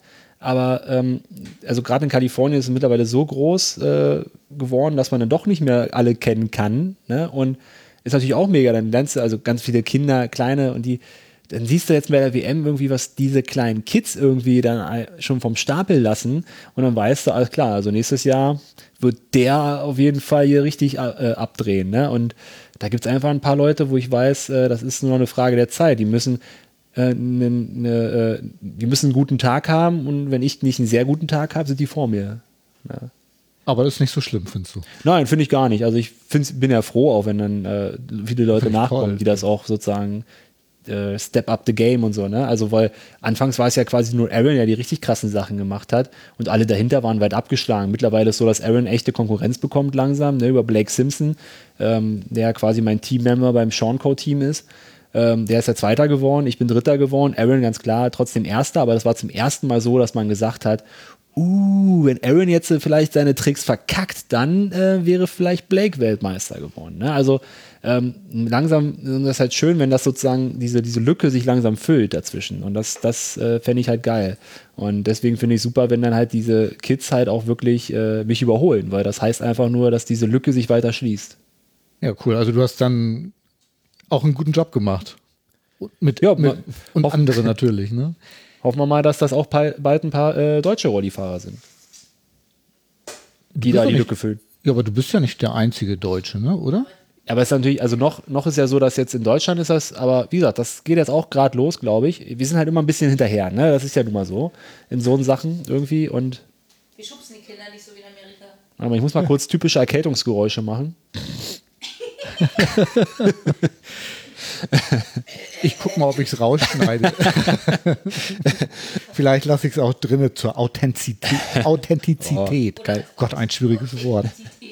Ja. Aber Ja. äh, Frauen machen das doch auch, oder? Ach, nee, äh, Entschuldigung, rede du erstmal weiter. ja, das machen die auch, genau. Und pupsen tun die auch. Mich jetzt so an? Ist das nicht sowieso so ein Rollstuhlfahrer-Ding irgendwie? Ja? Wir können es doch nicht kontrollieren. Immer eine gute Ausrede. Ja, ähm, nee, also ich finde es ich find's echt super, also wenn jetzt auch so die, die, die Kids, wir haben jetzt ja dieses Jahr in, in Deutschland das WC Mix Summer Camp hier in Hamburg gehabt. Ähm, und das werden wir ja hoffentlich jetzt äh, regelmäßig machen, weil da, wir haben halt die Workshops, das ist immer eher so ein Reinschnuppern. Und die Leute wirklich zu packen und denen so ein bisschen auch ne, ähm, die Richtung sozusagen zu geben und zu sagen, ey, du kannst das und mach das und, und zieh durch. Und äh, da haben wir mit dem Summercamp, glaube ich, jetzt einen ersten coolen Schritt getan, um halt wirklich auch ähm, Leute, die echt Potenzial haben, da auch so ein bisschen den, den Weg zu zeigen und zu sagen, du hast Talent, bleib dabei. Und das ist zum Beispiel in Deutschland jetzt äh, der Kai Kramer, so den, den ich in, ähm, vor, oder den ich mir jetzt vorstelle, sozusagen hier als äh, das Talent. Äh, der ist, wer ist der? 15? Ich glaube 15 ist der. Und ähm, das ist ein echt guter Rollifahrer, schon so eine ganze Weile. Ähm, der hat vorher so Schnellfahren gemacht, also diese Leichtathletik, äh, Sprintgedöns und sowas. Ne? Also durchaus hätte eine paralympische Karriere da anstreben können oder kann er natürlich immer noch. Hat sich aber jetzt auch gesagt, boah, eigentlich habe ich da keinen Bock mehr drauf, ich gehe lieber skaten. Ne? Also, und das finde ich ja wichtig, diese sportliche Vielfalt auch für Rollstuhlfahrer, dass man sich halt entscheiden kann und dass man sagen kann, irgendwie, ich finde was, was mir echt Spaß macht. Und ja, der, ähm, glaube ich, hat da echt Potenzial und äh, mal schauen, wo die Reise hingeht. Ich meine, wir hatten auch schon mal den Paul Engel äh, bei der WM dabei, mit 13 sogar. Und ähm, ich kann mir auch vor, ich würde auch den Kai mitnehmen, ne? Aber es ist natürlich immer, ähm, ja, äh, Money äh, und natürlich auch Eltern, die natürlich dann dazu stimmen müssen und äh, mal schauen. Also ich würde würd zumindest denken, das wäre so ein Typ, der äh, demnächst auch, ja, vielleicht überholt er mich auch noch äh, sozusagen dann und hätte ich auch kein Problem mit. Fände ich sogar richtig geil. Ne? Also wenn halt wirklich einer von meinen Schützlingen sozusagen äh, das übernimmt, das wäre doch super geil. Also wenn er jetzt demnächst Dritter wird bei der WM oder Ja, so. cool. Ich finde auch, wir sind total super äh, als äh, hier Vormund vorübergehend für, für Minderjährige bei Auslandsreisen. Da eignen wir uns sehr gut für.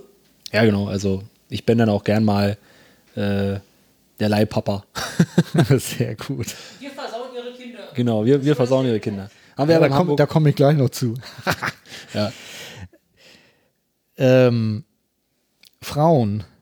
Ich habe gerade gesehen, dass eine junge Dame einen Backflip geschafft hat, ne? Jo, die Lily Rice. Also auch da, ne? Ich sag ja, die Jungen, die, äh, die kommen. Ist 13, ne? Ja, die ist 13, ist die, ähm, ich, ich glaube nicht mal Aaron war. Ich glaube, Aaron hat mit 15, oder 14, 15? Also die ist tatsächlich die jüngste oder die der jüngste, muss man in dem Fall dann sagen, ähm, ne, äh, die einen Backflip im Rollstuhl geschafft hat. Und das ist also mega krass, vor allem, weil die noch nicht lange dabei ist. Also die ähm, haut da echt äh, direkt einen raus und ist da sowas von super krass dabei und ist da total mit dem Herzen auch dabei. Das finde ich ja mal wichtig. Also äh, ich finde ja immer ähm, super, wenn die Leute das halt auch nicht nur machen, weil sie irgendwie denken, man kann hier mal schnell irgendwie Erfolg haben, sondern die sollen das ja wirklich auch hier ne, äh, at heart und true. Das ist ja halt Skating. Das ist jetzt nicht hier irgendwie ähm, keine Ahnung, Gummistiefel, Weitwurf oder so, ähm, sondern das ist äh, so ein, das ist ja schon so ein bisschen auch dieses Skate-Life, Skate-Style, der da auch erhalten bleiben soll. Und äh, da finde ich das total cool, wie sie da dabei ist und dass sie dann noch sowas raushaut, ist natürlich mega. Übrigens auch die erste europäische Frau, Mädchen, die das, äh, die einen Backflip im Rollstuhl geschafft hat. Und definitiv halt äh, die jüngste auf der Welt. Krass, echt. Also ich, als ich das gesehen habe, war ich echt. Und das ist zum Beispiel wieder, das wäre geil, also es ist noch nicht ganz klar, ob die halt es schafft, aber sie will versuchen zur WM zu kommen und das wäre natürlich cool. Ich meine, ne, man könnte jetzt auch mal nach UK jetten, aber so viel Zeit und Geld haben wir leider auch nicht dann. Und äh, von daher ist es natürlich geil, dass es sich das da anbietet, sich wieder äh, in der USA kennenzulernen. Ne? Also, ja, lernen wir halt die Engländer in der USA kennen. Ne? Manchmal braucht man einen Katalysator. Ne? Wir haben auch die israelischen Leute in Dänemark kennengelernt. Genau, also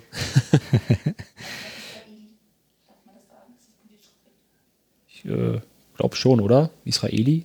Ist das ist das offizielle Wort dafür oder israelisch? Sch- Menschen. Weiß ich nicht. Aber auf jeden Fall ja. Also, ne, wir haben, Einwohner von Israel. genau, wir haben die, die israelische WCLX-Szene quasi in äh, Dänemark kennengelernt, wo die halt von äh, den dänischen Veranstaltern eingeladen wurden. Das war natürlich auch geil. Also geile Möglichkeit einfach. Ähm, ist auf jeden Fall für uns einfacher, äh, als mal eben nach Israel zu jetten. Ja, cool. Also ich finde sowas ähm, ganz, ganz großartig. Vor allem, wenn das Ganze irgendwie, so wie du schon gerade gesagt hast, eher über Herzblut läuft. Und das höre ich hier raus, dass das so ist. Ne? Du hast das ja schon ein paar Mal angedeutet, irgendwie, dass viel über Workshops läuft. Und äh, das ist ja auch eine Sache, die du machst. Das ist ja auch das, worüber ich dich eigentlich kennengelernt habe. Über so einen Werk äh, Workshop. Und ähm, das machst du auch viel mit Kindern, ne? Ja, weil ich einfach finde, also für Kinder, ich sage immer gern, äh, der Skatepark ist eigentlich wie ein, wie ein Spielplatz ähm, für alles, was Rollen hat. Und Kinder im Rollstuhl haben halt oft das Problem, dass sie in normalen Spielplätzen nicht so richtig klarkommen, bleiben quasi regelrecht im Sand stecken oder haben danach den ganzen Sand in der Hose. Ähm, und da ist natürlich so ein Skatepark einfach mal äh, eine super Spielwiese für die. Und äh, Kinder lernen spielerisch ihren Rollstuhl kennen. Und das finde ich, also, die müssen nicht alle äh, die Skater werden und super Tricks lernen, aber es ist für die einfach eine richtig coole Sache, ihren Rollstuhl zu beherrschen, Ängste zu überwinden. Ähm, oder werden, werden die auf jeden Fall fürs Leben lernen. Und das finde ich halt so mega geil. Also das, das, das lässt sich einfach so super im Skatepark äh, machen. Manchmal sage ich auch Rollstuhl 2. Äh, Rollstuhltraining 2.0 dazu, ne? weil das einfach, ähm, ja, viele sagen so, ja, aber das brauchst du ja im Alltag nicht. Ne? Aber, aber klar, du hast, Mhm. du hast im Alltag mal äh, Situationen, die du nicht simulieren kannst. Und im Skatepark hast du vieles, äh, was du üben kannst, wo diese Situationen dann aber ähm, viel einfacher auf einmal scheinen, ne? weil du sagst, also ähnlich habe ich das schon mal im Skatepark gemacht, ne? Ob es nun extrem steile Rampen sind oder der extrem schiefe Gehweg. Äh, ne? Also da, da gibt es dann einfach Möglichkeiten, wenn man, wenn man im Skatepark seinen Rollstuhl beherrschen lernt, dann ist man im Alltag eigentlich äh, super fit. Also so sehe ich das auch. Ich habe es ja auch schon gemacht und ich kann das eigentlich auch nur sagen. Also ich habe das damals nicht gemacht, um Skater zu werden, sondern ich habe eigentlich die, die äh, Möglichkeit gesucht, meine, meine Alltagsskills zu verbessern. Und das tust du da einfach. Im übertragenen Sinne natürlich. Ne? Gut, ein Drop-In muss man jetzt nicht ständig machen, wenn man zur U-Bahn will. Ne? Schade eigentlich. aber, äh, aber äh, ja, ja. äh, aber es ist schon gut, wenn man weiß, wie ein Rollstuhl reagiert. Ne? Also Ja, klar. denn ich kann mich noch erinnern, äh, als ich im Krankenhaus war und wir da Rollstuhltraining gemacht haben, haben die immer zu mir gesagt, äh, du musst den Rollstuhl beherrschen und nicht der Rollstuhl dich. Und ich habe mich immer gefragt, äh, wie soll das gehen? Weil der Rollstuhl ist mal mit mir rumgefahren und nicht ich mit dem Rollstuhl. Und das Ganze kam natürlich erst hinterher, wenn man es ausprobiert. Und ich finde das eigentlich ganz toll. Ähm, ich hatte die Frage mit den Kindern gestellt, weil ähm, ich wieder mal gehofft habe, dass du mir noch eine andere Geschichte erzählst. Ich erzähle nie das, was man erwartet. Nein, genau. Aber ich würde sie trotzdem, ich würde es trotzdem gerne hören, weil das hast du mir mal irgendwie auf einer Messe, meine ich, als wir uns mal getroffen haben, erzählt, dass du die Kurse für die Kinder im Skatepark auch für die Eltern machst. Ja, ähm, das ist aber auch wieder, kann man wieder schön mit dem Summercamp zusammenbringen, ne? weil wir haben ja im Summercamp definitiv gesagt, es gibt ein klares Elternverbot. Eltern haben hier nichts zu suchen, die sollen sich eine schöne Zeit in Hamburg machen oder ihre Eltern abgeben und abhauen, äh, ihre Kinder abgeben und abhauen, ähm, ne? weil es ist halt ganz oft so, dass gerade bei äh, Rollstuhlkindern die Eltern halt noch mehr klammern und die in Watte packen und oh Gott, oh Gott, oh Gott, ne, und gleich immer dahin sprinten und äh, festhalten wollen. Und ich muss halt sagen, ey, auch Kinder im Rollstuhl dürfen hinfallen. Ne? Auch die müssen lernen, wieder aufzustehen. Und äh, jedes Kind kommt mal mit aufge, äh, aufgeschürften Knien nach Hause und äh, was dürfen, das, das muss man einfach Rollifahrern auch gestatten. Und das ist halt ganz gut, wenn man die Eltern manchmal so ein bisschen rausnimmt. Und im Skatepark mache ich das einfach, dass ich sage, entweder setze ich die selber in einem Rollstuhl und sage, hier, mach du dein Ding, das Kind macht sein Ding, ne? Und, oder, ähm, oder aber man, man versucht die so ein bisschen zur Seite zu drängen, sozusagen, dass die halt nicht die ganze Zeit dabei sind. Natürlich sind nicht alle Eltern so. Es gibt auch Eltern, die da äh, super cool drauf sind und sagen, ja, hier komm, steh wieder auf, ne? Also, aber ist ja überall so, ne? Man hat die Helikoptereltern, die irgendwie ständig um einen rumschwirren und das Kind gar nicht alleine lassen. Und man hat die halt natürlich, die einfach, äh, Gesundheit. schön, schön, dass es, genau, schön, dass du es mit Ansage machst, das kann ich nicht. Wir, wir hätten dir doch einen Kopfhörer verpassen sollen. Verdammt. Ja, ähm, also deswegen, ich finde das äh, wichtig und äh, die Eltern sollen natürlich auch sehen, ähm, dass, dass die Kinder das können. Die sollen sozusagen dabei auch ein bisschen lernen, ähm, ihre Kinder auch wirklich mal äh, fahren zu lassen und nicht immer gleich dazwischen zu springen und irgendwie äh, zu helfen. Und ähm, es gab einfach so schon schöne Feedbacks auch von den Eltern. Es gab Feedbacks von den Eltern, die halt gesagt haben, vielen Dank, dass ihr uns die Augen geöffnet habt. Äh, das, also wir hätten vorher nicht gedacht, dass unser Kind das kann und jetzt lassen wir ihn einfach auch. Und ähm, ne, ich glaube, das kann bei den Eltern halt auch viel bewirken einfach und das dann wiederum die Entwicklung des Kindes halt fördern. Also es gibt halt immer, immer zwei Ebenen, ne, dass man das Kind sozusagen motiviert und dem was beibringt und das, das machen lässt. Und zum anderen muss man halt den Eltern auch mal beiseite nehmen und manchmal auch mit denen reden und sagen, ey, weißt du, lass mal. Ja. Sehr gut. Das hat mich damals tief beeindruckt, als du das erzählt hast. Fand ich richtig gut. Ja, ich glaube, das hast du auch schon mehrfach angedeutet. Ähm, Thema Geld verdienen. Ne? Du bist ja in der Arbeit, wenn ich das richtig verstanden habe. Ne? Und äh, von deinem Sport kannst du aber nicht leben. Ne? Naja, leider nicht. Also ähm, ist jetzt schon so, dass das nach wie vor Hobbycharakter hat, aber ich habe halt ein paar Sponsoren und wir haben uns halt jetzt nebenbei selbstständig gemacht. Ähm, also das heißt, momentan ist so, dass ich drei Tage die Woche fest in äh, bei der Firma dreimal arbeite, ne? Schleichwerbung. ähm, und da halt. Äh, Wir werden nicht von viermal, dreimal bezahlt in diesem Podcast. Aber ich.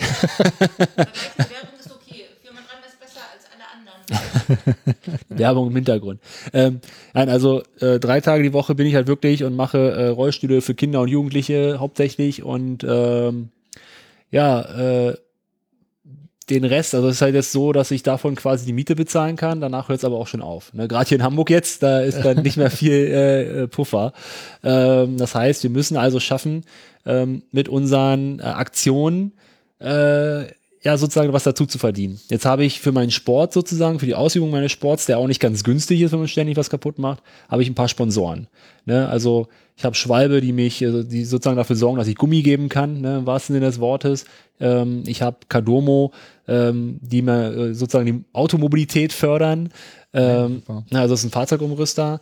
Äh, wir haben Molab, der mir immer wieder meine Rollstühle schweißt, der uns äh, Smartwheel gegeben hat, dass wir unser Gepäck tragen können. Äh, und der mich mittlerweile mit Rädern versorgt, ne? also Spinergy-Räder, weil Spinergy wollte mich nicht sponsern und ähm, die Bösen. und Molab hat dann gesagt, Alter, so viele Räder, wie du crashst, das geht ja gar nicht. Pass auf, ich gebe dir mal äh, immer mal was, wenn du was brauchst. Und ähm, das ist halt eine mega, äh, ähm, also das ist super wichtig, weil Spinergy-Räder kosten um die 1000 Euro. So ein Rollstuhl kostet halt 4.000 bis 6.000 Euro. Und ähm, da, da, da ist natürlich eine, eine Menge Kohle, die du einfach brauchst für die Ausübung des Sports. Und da habe ich halt mit den Sponsoren jetzt eigentlich das ganz gut abgedeckt. Und mit den Reisen machen wir das halt so, dass wir uns nebenbei selbstständig gemacht haben. Wir haben halt vieles über Ehrenamt immer gemacht und wir machen auch immer noch vieles ehrenamtlich. Wir engagieren uns, wo wir können. Aber es war einfach so, dass das einfach ähm, ausgeufert ist. Also wir konnten einfach irgendwann nicht mehr alles ehrenamtlich machen, weil irgendwann bist du mit deinen Kapazitäten am Ende. Also du meinst jetzt die Workshops? Genau, also die Workshops oder halt auch irgendwie, keine Ahnung, für, für lau irgendwo quatschen, Vorträge halten oder sonst was. Ne? Und dann musstest du immer irgendwie das für lau machen. Klar, hast irgendwie Reisekosten bekommen und sowas und vielleicht noch eine Unterkunft, aber sonst halt nix. Aber hast deine Zeit halt dafür geopfert und äh, ja, jetzt haben wir halt geguckt, wie können wir das machen, dass wir so ein bisschen was dazu verdienen und haben halt Sit and Skate sozusagen ähm, gegründet, um äh, ja so unsere Workshops halt auch äh, auf anderen ähm, Ebenen zu, auf andere Ebenen zu bringen. Und wir machen zum Beispiel ganz viele Skate-Workshops jetzt über Städte und Kommunen. Also sprich, Beispiel, wenn jetzt eine Stadt einen neuen Skatepark baut und die sagen halt, oh, das wäre total geil, wenn wir auch zeigen irgendwie, ähm, dass wir hier auch für inklusiven Sport sind und so. Und dann buchen die uns und bezahlen uns halt auch dafür, dass wir da kommen, dass wir da den Tag mit den äh, Leuten verbringen, dass wir da äh, ein bisschen Action in den Skatepark bringen mit Rollstuhlfahrern und äh, das funktioniert ganz gut. Und äh, ja, dann wollen wir halt noch schauen, andere Ideen sind. Also ne, wir gucken, wir versuchen einfach Ideen zu entwickeln, wie wir sozusagen ähm, mit Sit and Skate einfach äh, Aktionen bringen können, die halt auch äh, ein bisschen Kohle einbringen können, muss man mal so sagen. Ne? Da gibt's immer böse Zungen, die sagen, oh, die wollen ja hier nur äh, reich damit werden mit den armen Behindis, aber nee, im Endeffekt ist immer alles, wir wollen natürlich äh, unsere Ziele verfolgen, wir wollen Stereotypen vernichten, ne? deswegen Destroying Stereotypes ist ja das Motto von Sit and Skate. Wir wollen ähm, Rollstuhlfahrer motivieren, mehr zu tun, wir wollen ähm, ja sozusagen äh, Nichtbehinderten die Möglichkeit geben, den Rollstuhl als äh, ähm, ja, Spaß und Sportgerät zu erfahren und einfach ihre eigenen Erfahrungen mit dem Rollstuhl zu sammeln. Aber wir müssen halt auch von was leben und all die äh, Projekte fressen halt viel Zeit und ähm, das muss halt bezahlt werden. Ne? Also soll keine, keine Bereicherung sein, aber wir wollen äh, einfach von was leben können und wollen trotzdem weiter uns engagieren. Das ist sozusagen, da gucken wir jetzt immer. Ne? Das Summercamp zum Beispiel war ehrenamtlich orientiert, äh, da, äh, organisiert. Das haben wir, dafür haben wir sogar einen extra Verein gegründet, äh, GIMP e.V. Ähm, ne, GIMP, äh, wer es kennt, ist so ein äh, englisches Wort für so ja, Krüppel oder so. Ne? Also ein bisschen, ein bisschen provozierendes Wort bewusst gewählt, aber das Schöne im, im Bürokratendeutsch, offiziell heißt der Verein natürlich nicht GIM, sondern Gemeinschaft zur Inklusion mobilitätseingeschränkter Personen. Und wenn man jetzt die Großbuchstaben zusammenfügt, äh, wird man merken, ja, gibt es GIMP. Wir hatten jetzt überlegt, ob wir das Kartoffel nennen, aber das war nicht so gut. Ich komme ja aus der Hacker-Szene und äh, da kennt man das Wort GIMP auch, aber eher als Grafiktool. Ja, genau, ja, ich weiß, ich weiß, ich kenne kenn das auch, aber Schwer zu bedienen übrigens, genau wie ein Skatestuhl. vielleicht ist da eine Verbindung. Die Lisa möchte was. Hast du gerade gesagt? Ha, also, schwur nochmal zurück. Nein, was? Äh, jetzt habe ich es vergessen mit dem Grafikprogramm. Achso, genau. Raul, Krauthausen könntest du zitieren. Die Arbeit ist nicht umsonst. dass auch behindert, dass gerade von behinderten Menschen erwartet wird, dass sie alles für lau machen und nur Engagement, Engagement. Und bei einem Normal, Normalo, wenn der sein Hobby irgendwie beruflich ausführt, da äh, trägt schräg. Du, das hast du ganz viel im Leben. Also ich kenne ganz viele Leute, die mich dauernd anrufen und sagen, mein Computer ist kaputt, kannst du mal gucken? Und erwarten einfach, dass ich das dann für lau mache. Und äh, ich finde das absolut legitim, äh, dass ihr das macht. Und äh, ich wäre auf Sit and Skate auch noch zu sprechen gekommen tatsächlich, weil mir die In Intention dazu noch nicht ganz klar war. Aber ich finde total gut, dass, äh, dass du das jetzt schon von, von dir aus angesprochen hast. Das heißt, du hast irgendwie einen Daily-Job für drei Tage und danach seid ihr beide selbstständig irgendwie. Das, Genau. Also, und das entwickelt sich quasi. Genau, und das war jetzt so, dass im Sommer ist halt immer unsere Hauptsaison, da ist sozusagen äh, schon ganz gut, ne? also da sind wir auch ausgebucht. Ähm, jetzt über den Winter mal wieder Zeit, so ein bisschen eigentlich unsere äh, Pläne zu schmieden und zu überlegen, vielleicht können, wie können wir jetzt auch Hamburg als unseren neuen Wohnort einfach äh, vielleicht dann nutzen und einbringen, wie können wir vielleicht Aktionen hier wirklich in Hamburg machen, ähm, weil ich meine, wir reisen zwar gern, aber man muss ja, man kann ja auch mal vor der eigenen Tür fegen oder halt vor der eigenen Tür Rollstuhl fahren.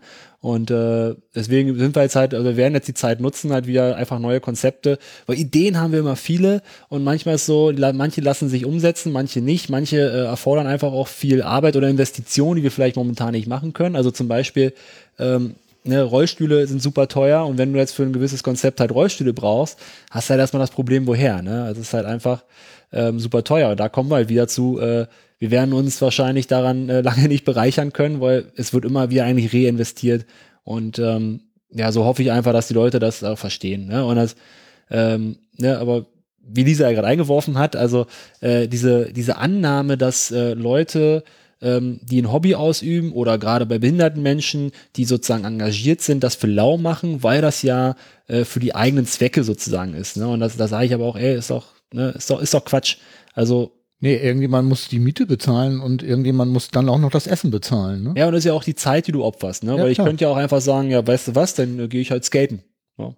Habe ich eine gute Zeit, kriege ich auch kein Geld für, aber ja, hab Spaß. Genau. Ja? Oder, oder aber ich komme halt, weil es ist ja was anderes, wie wenn ich für mich skaten gehe und wirklich übe, trainiere und, und mache und, und was lerne für mich. Oder aber wenn ich zu einem ähm, Veranstaltung gehe und sozusagen da entweder was vorzeige oder äh, andere anderen äh, was bei was beibringe. Ne? Also von daher ähm, denke ich schon, dass es äh, legitim ist, auch dafür bezahlt zu werden, auch wenn es mein Hobby ist. Ne? Weil es ist halt einfach, ist auch Arbeit. Und nach so einem Ja, Tag andere Workshop Leute in, in Sportverein gehen, zahlen die auch Beiträge. Also insofern. Ja, und Und wir, wenn man ja, Workshops besucht, in der Regel zahlt man dafür. Also ich finde das, ähm, ich finde das komisch, ähm, diese Kostenloskultur, die äh, wir haben. Ich selber bin Musiker. Also wir haben früher äh, als Band Musik gemacht und äh, wir haben uns eigentlich immer geweigert, ohne Eintritt zu spielen, weil die Sachen, die wir da machen, kosten Zeit, so wie du sagst. Und äh, die Leute müssen dafür was geben. Ne? ja. Also, Also ich finde das legitim, absolut. Bei mir rennst du da offene Türen ein. Ja, ich denke auch. Und wir, wir machen ja schon, also es ist ja immer noch so, dass wir vieles ehrenamtlich machen. Und äh, wir werden das auch immer, denke ich, weitermachen. Also ich will nicht aufhören, irgendwie was ehrenamtlich zu machen. Ne? Also das Engagement ist mir auch wichtig.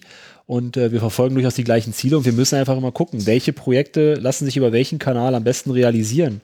Also was kann man wirklich ehrenamtlich machen? Vor allen Dingen halt Sachen, die vielleicht vor der Tür sind. Also als ich in Dortmund jetzt gewohnt habe, haben wir halt viel mit der RWG Dortmund, dem Behindertensportverein da vor Ort, halt Rollstuhltrainings organisiert, äh, auch die Skate-Workshops da, ne, die waren natürlich über den Verein und dann auch ehrenamtlich. Äh, wenn jetzt aber irgendwie eine, eine Stadt äh, fragt, irgendwie hier, macht man in unserem tollen neuen Skatepark was, dann, dann sage ich ja Leute, ja klar, aber kostet halt was. Ne? Und da kann man immer gucken. Wenn jetzt halt ein kleiner Klammerverein was machen will, dann muss man einfach klipp und klar sagen, was man, was man braucht und dann guckt man, ob man zusammenkommt und auch die haben ja Möglichkeiten, Sachen zu finanzieren. Äh, aber da bin ich immer so, dass ich einfach mit den Leuten, die da Interesse daran haben, halt spreche und dann gucken wir einfach, wie sich das organisieren lässt. Und ich bin da eigentlich immer offen für Ideen. Und äh, ja, ich denke, wie gesagt, das läuft gut und die äh, meisten akzeptieren das ja auch. Also es gibt nur wenige oder ne, es ist ja sozusagen, wir machen ehrenamtlich das, den Workshop und äh, wo ist jetzt der Unterschied, wenn wir uns dafür bezahlen lassen? Ja, das ist immer so ein bisschen, wir versuchen ja immer das Beste rauszuholen. Das ist natürlich unser Anliegen auch. Und da muss man halt gucken, irgendwie, äh, warum kostet das eine jetzt mehr und das andere weniger? Aber wie gesagt, einfach, wenn man uns anquatscht und fragt und Interesse daran hat, dann werden wir eine Lösung finden, denke ich. So kenne ich dich. also, äh, du hast eben schon erzählt, dass du ja ähm, auch Erwerbsarbeit machst, ne? Drei Tage die Woche habe ich gehört. War es eigentlich schwierig für dich, als Rollstuhlfahrer wieder Arbeit zu finden? Also in der ersten Zeit ja. Das war ja so, nach meinem Unfall in der Reha, ich habe dann, äh, ich war ja so schnell, so fit, dass nach drei Monaten die Krankenkasse mich quasi aus der Reha geworfen hätte.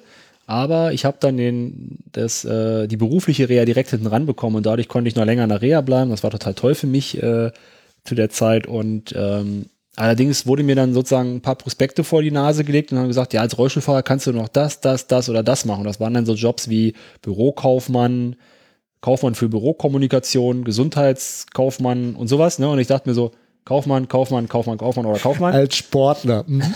Und naja, ich habe mich dann entschieden für das für mich in dem Moment vermeintlich äh, mit dem breitesten Spektrum oder wo man am ehesten oder am branchenoffensten ist und das war der Informatikkaufmann. Jetzt bin ich aber nicht wie du so ein, so ein, so ein äh, Computer-Nerd, sorry, aber Hallo?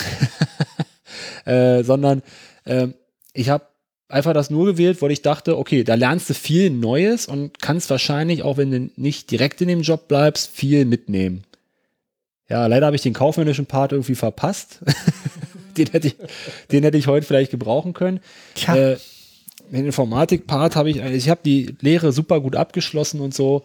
Ähm, aber dann war das Problem, da ich halt nicht so ein Nerd-Typ war oder einer, der so richtig da mit Herz bei der Sache war, habe ich im freien Markt einfach nichts gefunden. Vielleicht war es auch gut so, weil ich habe dann in Berlin gewohnt, weil ich dachte, Berlin ist äh, eine Stadt, wo man als Rollstuhlfahrer alles äh, machen kann und auch einen Job finden wird.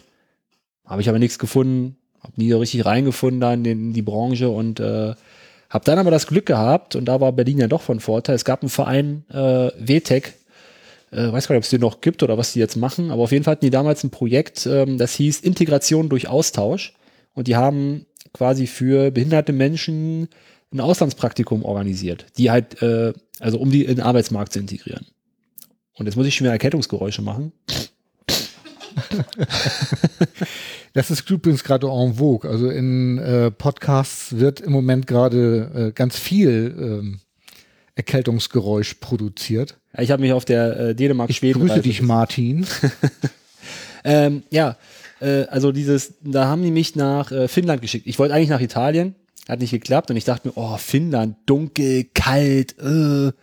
Und ja, jedenfalls hat sich das aber gezeigt, dass Helsinki, wo ich dann war, ist ja noch Südfinnland, von daher war es gar nicht so dunkel und es war auch gar nicht so kalt. Äh, Es war echt geil, das war echt cool. Ich habe damals dann angefangen, meine YouTube-Videos auch zu machen, so richtig. Und äh, die Videos wiederum waren der, ähm, oder die wurden dann gefunden von jemandem, der in einem Rollstuhl, ähm, in Anführungsstrichen Sanitätshaus, das war kein echtes Sanitätshaus, aber ne, die halt, äh, der da gearbeitet hat und der hat meine Videos gesehen und hat gesagt, ey, äh, so einen Typen wie dich brauchen wir. Ja, und dadurch kam ich eigentlich erst in die Rollstuhlbranche. Wäre ich vorher drauf gar nicht gekommen. Ich dachte so als Rollstuhlfahrer auch noch mit Rollstuhlen arbeiten, ich bin doch nicht bescheuert. ne? Aber das hat sich dann so ergeben und ich war natürlich dann auch schon so ein bisschen verzweifelt sozusagen, weil ich nichts gefunden habe. Äh, ich habe die Zeit in Helsinki genossen, habe das genutzt für meine Videos. Das Praktikum war ganz entspannt, da war jetzt nicht viel zu tun und hat jetzt auch nicht so viel mit Informatikkaufmann zu tun gehabt, ehrlich gesagt. ähm, aber ich hatte eine geile Wohnung, die ich nicht bezahlen musste, mitten in Helsinki und äh, hatte drei Monate lang eine echt gute Zeit da. Ähm, und ja, bin dann äh, zur Reha-Care 2000, was war denn das? 2012, 13, 12, ja, 2012 muss das gewesen sein. Habe ich dann das Vorstellungsgespräch gehabt und der hat dann gesagt, alles klar, ab 1. Januar fängst du hier an. Und dann bin ich nach Dortmund umgezogen. Also ich kam quasi aus Helsinki zurück, habe meine Taschen gepackt und bin nach Dortmund gezogen von Berlin und ähm, habe da dann angefangen zu arbeiten und bin in der Branche geblieben und äh, zum Glück, muss ich heute sagen. Ja, cool. Und seitdem habe ich natürlich keine Probleme mehr. okay, also tatsächlich auch so, am Anfang war es schwierig, aber Ja, also die ganzen glückliche Fügung irgendwie hat sich dann irgendwie ergeben. Genau, also die, ich sage auch immer, ne, man muss seinem Herzen halt folgen. Also es ist halt oft so, äh, die ganzen Vorstellungsgespräche, die ich da hatte, wie gesagt, ich war halt nicht mit dem Herz bei der Sache. Das war wahrscheinlich das Problem. Natürlich habe ich es immer drauf geschoben, oh, die Arbeitsstellen sind nicht barrierefrei und die haben gesehen, dass ich Rollstuhlfahrer bin und die wollen mich nicht. Aber am Ende, wenn du nicht mit dem Herzen bei der Sache bist, wenn du, wenn du einen Job machst, der dir echt ne, gefällt, der dir richtig Spaß macht, dann hast du auch bessere Karten, weil du ganz anders auftrittst. Und vielleicht müssen einfach das Glühen in den Augen. ja, das war halt, also wie gesagt, ich wäre auf die Idee selber gar nicht gekommen und es war eine glückliche Fügung. Und ähm, ja, ich bin echt froh, dass ich dann auch, äh, das war damals nicht die Firma dreimal, die mich dahin geholt hat, sondern ich war dann eine Weile, habe da sozusagen angefangen in der Branche zu arbeiten und habe dann zur Firma dreimal gewechselt und das hat wie die Faust aufs Auge gepasst. Das war zu derselben Zeit, wie ich angefangen habe, Workshops zu machen und äh, ne, also Rollstühle für Kinder zu machen und halt Kinder ähm, sozusagen das Rollstuhlfahren beizubringen.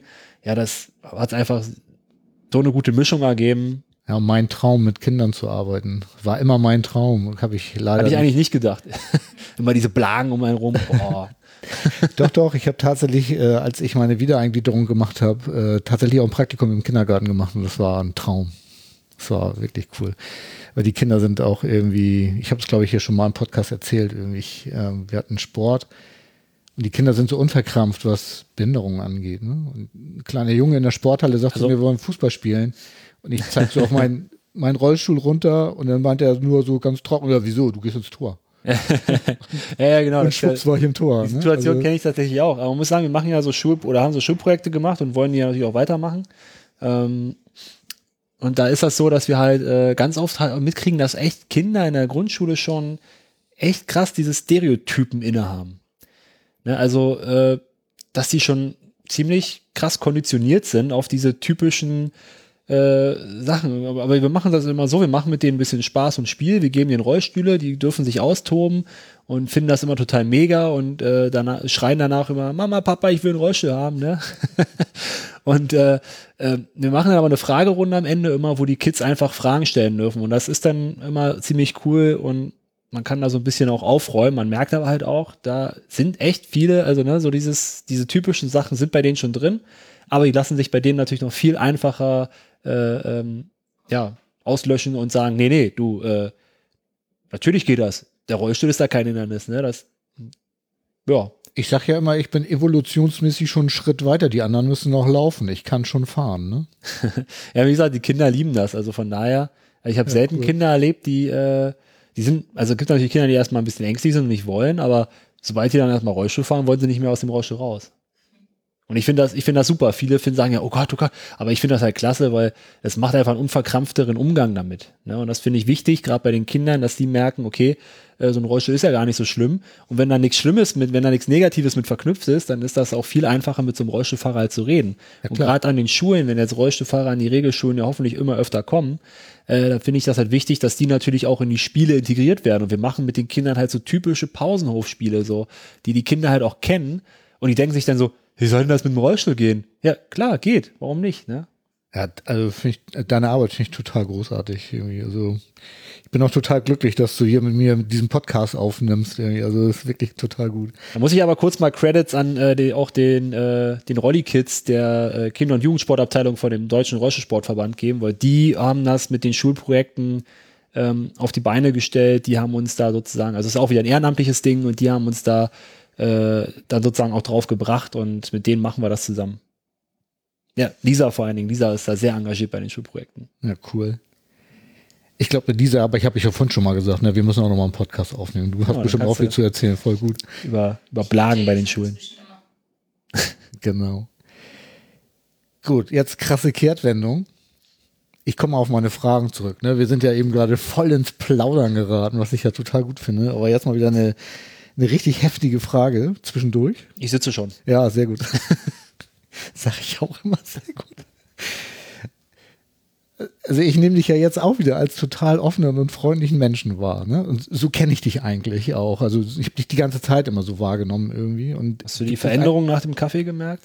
ja, es, war, es, ist, noch besser geworden, ja genau. Gibt es auch eine andere Seite? Also gibt es auch den anderen? Soll ich? Lisa kurz das Mikro geben?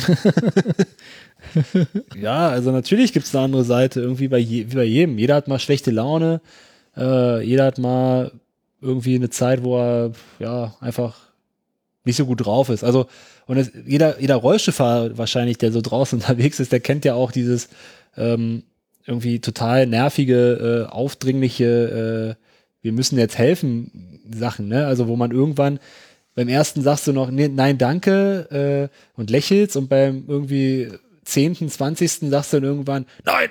Ne? Also von daher, ne? Du bist also auch so einer, ja? ja, wie gesagt, habe ich ja schon bei der Flughafengeschichte gesagt, ich springe halt auch gerne so auf und ich bin so ein, vielleicht bin ich einfach ein zu emotionaler Mensch auch, ne? Also ich lasse mich dann einfach von meinen Gefühlen auch oft so ein bisschen und bin dann manchmal auch so ein bisschen pumpig dann auch, ne? Dann ist halt auch so meine Art. Und vielleicht ist das die andere Seite, die pumpige. Oh ja. Aber die, aber die freundliche Seite braucht dann ja auch das Counterpart. Also. ja Und everybody's darling will man ja auch nicht sein, ne? Kannst du das mal bitte sagen, dass ich das dann lesen muss? Wenn du so pampig bist. Genau, Lisa ist dann mein, mein Ventil oder Muster. Ach, die Arme. Nein, also ich tue ihr nicht weh, ne? das will ich nochmal ausdrücklich sagen. aber, aber sie muss, sie muss sich dann natürlich schon äh, manchmal einiges anhören.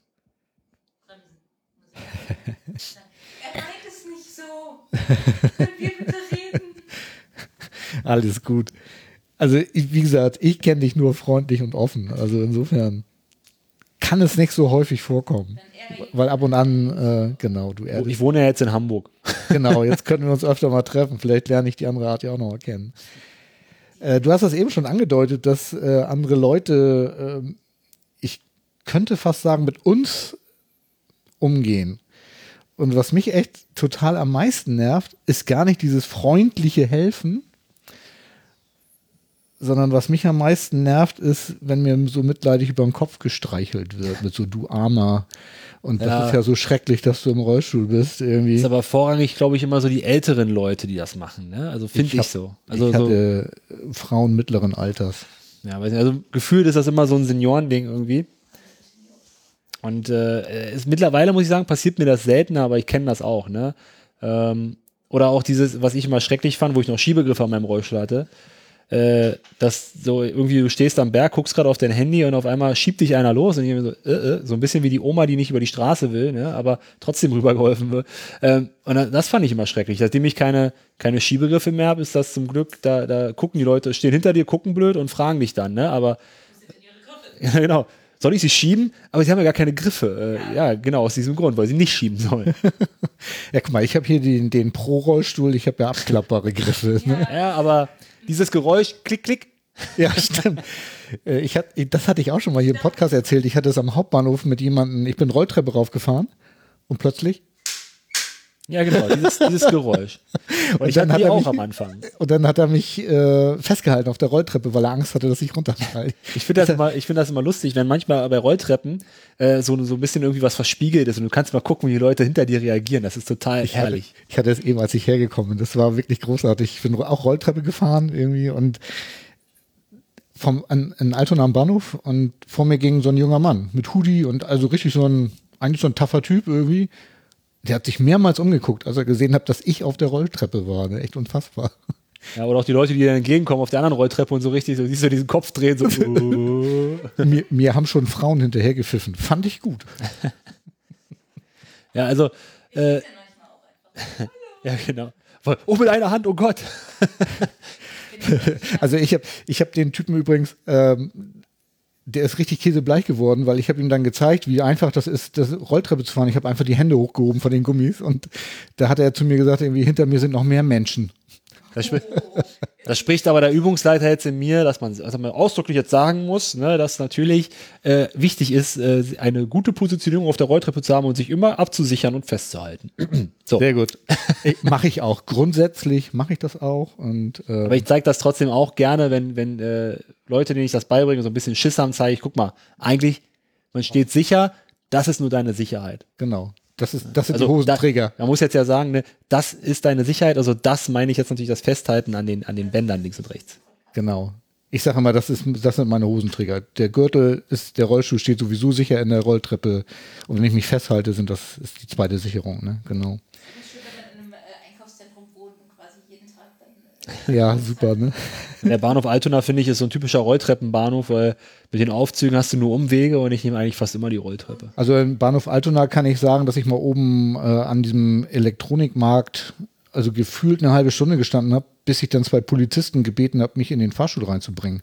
Und die sind dann die Treppen runtergelaufen und haben dann die Leute daran gehindert, in den Fahrstuhl einzusteigen, damit ich endlich einsteigen kann. Das war wirklich krass. Gut, wir sind mitten im Thema Inklusion, glaube ich. Was verstehst du denn unter Inklusion? Ja, ja, das, das kannst du rausschneiden. Das, das passt nicht zur Frage. Ähm, also Inklusion für mich ist vor allen Dingen, das finde ich immer ganz wichtig zu sagen halt, äh, oder, oder ich finde, fangen wir anders an. Inklusion, ich finde immer schade, dass das so vor allen Dingen auf politischer Ebene immer so ein bisschen auf äh, Schule und Arbeit runter äh, degradiert wird, weil Inklusion ist so viel mehr. Für mich ist Inklusion ist eine inklusive Gesellschaft oder der Traum einer inklusiven Gesellschaft und das bedeutet für mich, dass alle Menschen, egal ihrer Unterschiede, also unabhängig ihrer Unterschiede, ähm, ja einfach äh, in die Gesellschaft, äh, in, in der Gesellschaft ihren Platz finden können. Ne? Und äh, da zählen für mich halt äh, fremde, was war das denn? So komische.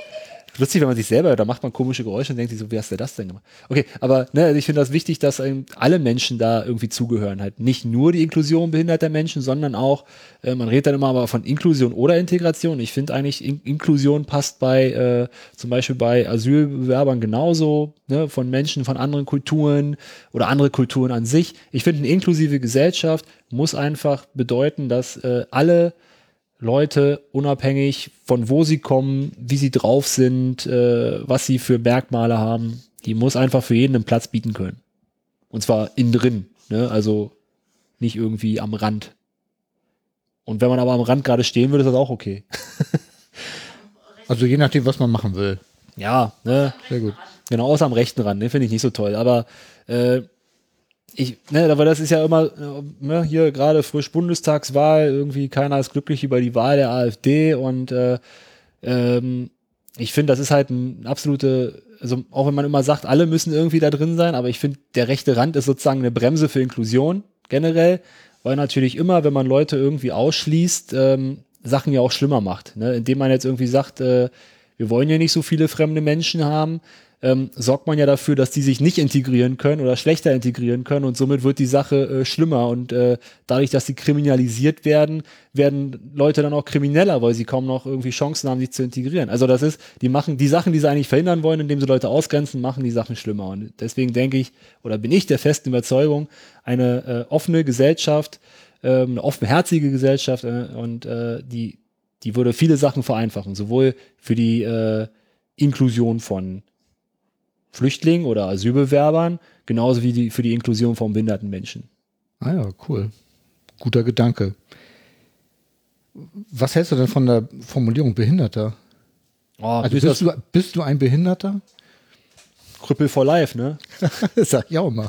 Also ich bin da nicht so, ich bin da nicht so die Sprachpolizei. Ich kenne viele, die da mehr hinterher sind. Ich finde es natürlich wichtig bei Leuten, die die Sprache als ihr Instrument sehen. Politiker, Journalisten, die finde ich sollten darauf achten, wie man gewisse Dinge sagt. Aber ich finde auch, ähm, in, wir sollten nicht zu viel Angst schüren und äh, für, für einen Smalltalk irgendwie zum Beispiel, ne? Dass Leute sich auf der, äh, wenn mich Leute anquatschen, sagen die, ah, wie soll ich denn sagen, irgendwie äh, Behinderter oder behinderter Mensch oder ne, äh, David ist okay, ne? Klar, jeder kennt irgendwie den Witz. Genau. Aber, aber das ist, das ist schon, also ich finde, dass wir manchmal, wenn wir da zu sehr hinterher sind, dass die Leute jetzt immer der behinderte Mensch sagen oder der Mensch mit Behinderung oder wie auch immer äh, das gerade am politisch korrektesten ist, dann verhindern wir damit wieder, dass die Leute sich auch trauen, äh, auf einen zuzugehen. Und deswegen sage ich, ey, quatsch mich an, wie du willst. Ist natürlich blöd, wenn jetzt irgendein Fremder sagt und sagt, ey, du Krüppel, ne? Das ist natürlich nicht nett. Aber ähm, wenn, wenn das Leute sind, die man kennt, ne, dann, dann äh, ist das eine, wieder eine ganz andere Sache, ne? Das ist eine ganz andere Ebene.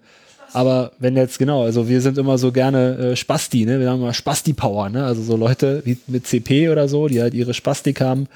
Ähm, ne? Also mit guten Freunden darf man sich da schon mal drüber witzig machen, finde ich. Und ich finde, das muss man auch verkraften können. Da gibt's immer wieder diese Twitter äh, ähm, Shit-Talks, da irgendwie Shitstorms, die, die dann genau sowas aufgreifen. Und ich finde, da muss aber auch mal ein bisschen zurückrudern und sagen, ey Leute, komm, das ist jetzt, also viele sehen da auch zu schnell Dis Diskriminierung, finde ich. Also ich bin da ein total offener Typ für und äh, finde, das muss man mal ein bisschen differenzieren auch, äh, weil gerade so bei diesen Komiker-Geschichten, äh, meine, ob es jetzt lustig ist oder nicht, das muss jeder für sich entscheiden. Ne? Nicht jeder Genau. findet den Komiker lustig, den man selber lustig findet. Und ich finde auch, dass viele Witze irgendwie viel zu derb sind oder die mir nicht liegen, wobei ich eigentlich derbe Witze mag, aber ich finde, das äh, sollte man nicht immer verurteilen. Aber wenn jetzt zum Beispiel Journalisten äh, totalen Humbug schreiben und wieder schreiben an den Rollstuhl gefesselt und äh, trotz Rollstuhl und Schicksal und bla bla bla, dann finde ich das schlimm, dann finde ich das doof, dann nervt mich das. Ne? Aber wenn jetzt jemand irgendwie auf der Straße mich anquatscht und sagt, äh, äh, fällt mir jetzt gar nicht ein, ne? aber wenn er mir direkt sagt, irgendwie, wie soll ich denn anreden, dann denke ich mir, ah, das ist genau dieses Problem. Die schüren zu viel Angst. Ah ja, genau. Hm, stimmt. Schöne Antwort übrigens. Fand ich auch. Ja, gut. Also da bin ich auch nicht mit allen, also mit den Aktivisten in der, in der sozusagen äh, einer Meinung. Ja, ich bin einfach so ein Typ, frei Schnauze, finde ich in Ordnung und deswegen, wenn man Smalltalk macht und wenn man einfach so quatscht, dann ist das okay. Aber bitte Leute, Politiker, Journalisten, ihr solltet euch doch schon ein bisschen äh, ja, da mal weiterbilden, wie man das macht und wie man Fettnäpfchen vermeidet. Leitmedien.de ist da ein guter Sehr, Tipp, sehr schönes. Projekt, auf jeden Fall. Das sage ich auch immer wieder und gebe das immer wieder gerne weiter. Ja, ja, mache ich auch. Aber Also, leider ist es nicht überall immer angekommen. Nee, das stimmt. Wirst du eigentlich behindert oder bist du behindert? voll behindert. Nee, äh, also beides.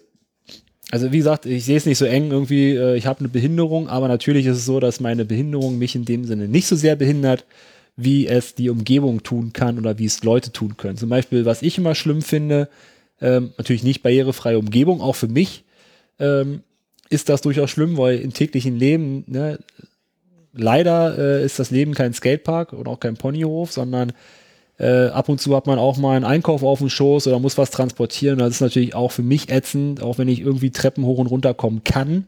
Gibt Situationen, wo ich das nicht kann und habe auch nicht immer Bock drauf. Ne? Also gerade Treppen hoch ist einfach eine Sache, wo ich sage, boah, das ist eine sportliche Leistung. Äh, das will ich jetzt nicht unbedingt überall machen müssen. Und ähm, mich mit dem Einkauf auf dem Schoß. Genau, und äh, deswegen ist das auch für mich wichtig. Da werde ich natürlich behindert. Und genauso schlimm finde ich halt diese ganzen brandschutztechnischen, versicherungstechnischen, polizeibaulichen Bestimmungen und was nicht alles diese Zauberwörter sind, womit Rollstuhlfahrer oft irgendwie aus gewissen äh, Sachen ausgeschlossen werden. Beispiel wieder auf zu meinem Blog äh, oder zu unserem Blog. Ähm, das äh, Motorhead-Konzert in der, äh, auch hier in Hamburg übrigens, in der äh, Alster Sporthalle, glaube ich, war das. Ähm, und dass, dass einfach die gesagt haben, nee, du, du musst nur da oben stehen und dann steht man vor so einem blöden Vorhang und sieht eigentlich gar nichts. Und dann habe ich mich irgendwann einfach nach unten geschummelt, äh, habe mich äh, an den Securities vorbeigewunden, die mich noch aufhalten wollten, bin durch die Menge durch, habe dann den Rest crowdsurft bis nach vorne zur Stage, sodass ich Lemmy mal richtig, ja, noch jemand, der von uns gegangen ist, ähm, dass ich Lemmy mal richtig von nahen sehen konnte. Und dann bin ich aber durchs Crowdsurfen halt hinter die Absperrung gekommen und dann haben die mich nicht mehr rausgelassen da. Ja, und das finde ich halt schlimm. Und das wieder wegen diesen, ja, nee, das ist verboten und so. Ey, die Leute, die da waren, die fanden das total mega und die finden das mega. Und ich liebe es einfach, in, vor allen Dingen in kleinen Clubs halt wirklich in der Menge zu stehen und dabei zu sein. Und ich finde das immer total ätzend, gerade wenn ich in, in da wie da halt wirklich weit weg stehe und eigentlich gar nichts von der eigentlichen Action, die mich bei einem Konzert interessiert, mitbekomme, weil ich sag mal, sonst kann ich mir auch eine DVD angucken. Ja? Also ich bin jemand, ich muss das fühlen, ich muss da mittendrin sein. Ich muss nicht mal unbedingt die Leute jetzt gut sehen können, wenn ich gerade äh, mitten irgendwie äh, da am Abrocken bin, ja, dann, dann bin ich, dann, dann würde ich lieber den, den Schweiß und äh, den, die, die Energie fühlen, dann ist mir das total egal, ob der da gerade äh, auf der Bühne rumspringt oder ne, das, die Energie und das alles ist mir viel wichtiger bei einem Konzert als äh, die gute Sicht sozusagen. Aber auch da, muss für jeden muss das was da sein und ich finde es gut, wenn Rollstuhlbühnen da sind, aber ich bevorzuge, äh, in die Menge zu gehen. Und Ja. wenn es verboten ist, ja, dann pff, mir doch egal. Ja, also ich kann das nur so gut nachvollziehen, weil ich bin genauso gestrickt. Also äh, ich hasse es auch in der Sporthalle da oben in dieser Ecke zu stehen, irgendwie. Noch eine Konzerterfahrung aus Hamburg zum Beispiel beim Jahrhundertkonzert vom FC St. Pauli ähm, im Stadion, im, im Millantor. Ähm, da war das so, dass ich auf der Rollstuhltribüne stand eine ganze Weile, weil das war ja auch echt langes Konzert, ne? das ging ja ewig lang, so viele Bands. Ähm, da war immer dieser blöde Kameraarm vor mir. Also ich habe auf jedem, ich habe ein paar Fotos gemacht von der Tribüne und da war immer dieser blöde Kameraarm auf jedem Bild und ich dachte mir, boah, echt ey, da habt ihr eigentlich, ein, da war auch gar nicht so weit weg von der Bühne, war eine gute Sicht, aber immer dieser scheiß Kameraarm, der vor dir rumgefuchtelt wurde, ey. Boah. Und dann Ja, ich irgendwann bin, bin- ich doch nach unten gegangen. Ja. Also ich habe es tatsächlich in der Sporthalle erst einmal geschafft, unten im Innenraum zu sein und dann auch nach vorne zu kommen. Ähm, Nächstes Mal muss ich nur versuchen, äh, vor der Absperrung zu bleiben, dass die mich da nicht rausfischen können. aber dass ich sogar Crowdsurf mit dir gemacht habe. Das war mega. Also ich habe schon öfter mal gemacht und ich finde es einfach immer wieder ein geiles Gefühl, ähm, weil ich das auch früher geliebt habe als, als Fußgänger sozusagen. Was man vielleicht nicht mehr mit einem Rollstuhl machen sollte, ist wirklich Stage-Diven, ne? also von der Bühne mit dem Rollstuhl in die Menge springen. Ich glaube, das gibt Verletzte. ja, das sollte man vielleicht vermeiden. Aber äh, so, also einfach mal, wenn man von ein paar Leuten hochgehoben wird und da oben sozusagen auf den Händen surft, das ist einfach ein mega geiles Gefühl. Bist Kann du angeschnallt im Stuhl dann, oder? Ich, also ich würde es empfehlen, weil sonst macht der Rollstuhl sein Eigenleben. Ne, dann wird der Rollstuhl da lang getragen und du da lang, das ist ein bisschen blöd. also ja, ich irgendwie- habe das noch nicht gemacht, weil mein Eigengewicht ist schon so hoch irgendwie, dass ich dachte, ich möchte das nicht den Menschen zu. ich aber auch, aber das ist tatsächlich, ne, wenn da so, wenn da super viele Leute sind, ist das eigentlich kein Problem. Das Hochbringen, das ist das Schwierige. Wenn du erstmal so fünf, sechs Leute brauchst, um dich überhaupt hochzuheben, ne, dann weißt du, okay, es wird Zeit für eine Diät. Aber, aber äh, nee, also prinzipiell, also für Leute, die konzertbegeistert sind, ist das äh, eine Empfehlung. Ja, ich werde mal mir, ich werd mir mal einen Gurt an Rollstuhl machen und dann werde ich beim nächsten Festival irgendwie auch mal Und versuchen. tatsächlich, irgendwie tatsächlich, also ich habe schon ganz oft gehabt, irgendwie, dass die Leute auch zu dir kommen, ey, willst du nicht auch mal? Und ich sage, ja, ja klar. du, ne? das hatte ich auch. Aber ich habe dann mal gesagt, nee, lieber nicht. ich war zu feige. Aber ich bin ja auch schon alt. ne? Ja, ich Im. Gegensatz, in, stimmt, 31, ja. Wahnsinnig. Ich kann es nicht wie oft genug betonen irgendwie. Ja, du bist auch musikbegeistert, finde ich ja voll gut. Übrigens zur Sporthalle kann ich dir sagen, ich habe mit dem Organisator äh, der Halle aus Hamburg mal telefoniert, wegen dieser polizeilich, feuerpolizeilichen ähm, Restriktion, dass wir unten stehen dürfen. Die gibt es nicht. Das hatte ich aber schon öfter auch irgendwie, zum Beispiel in Berlin im Velodrom. Dann durfte ich auch nicht nach unten. Da war aber total blöd. Das war nach so einem Actionsport-Event und dann musste ich auf meinem Rollstuhlplatz auf der Tribüne sitzen bleiben, obwohl das Konzert danach quasi nur von ganz wenigen Leuten besucht war. Sprich, die waren alle ganz weit weg von mir und ich sitze alleine da oben. Da habe ich gesagt, oh, bescheuert. Da musste ich mit denen ewig diskutieren, dass ich in den Innenraum durfte.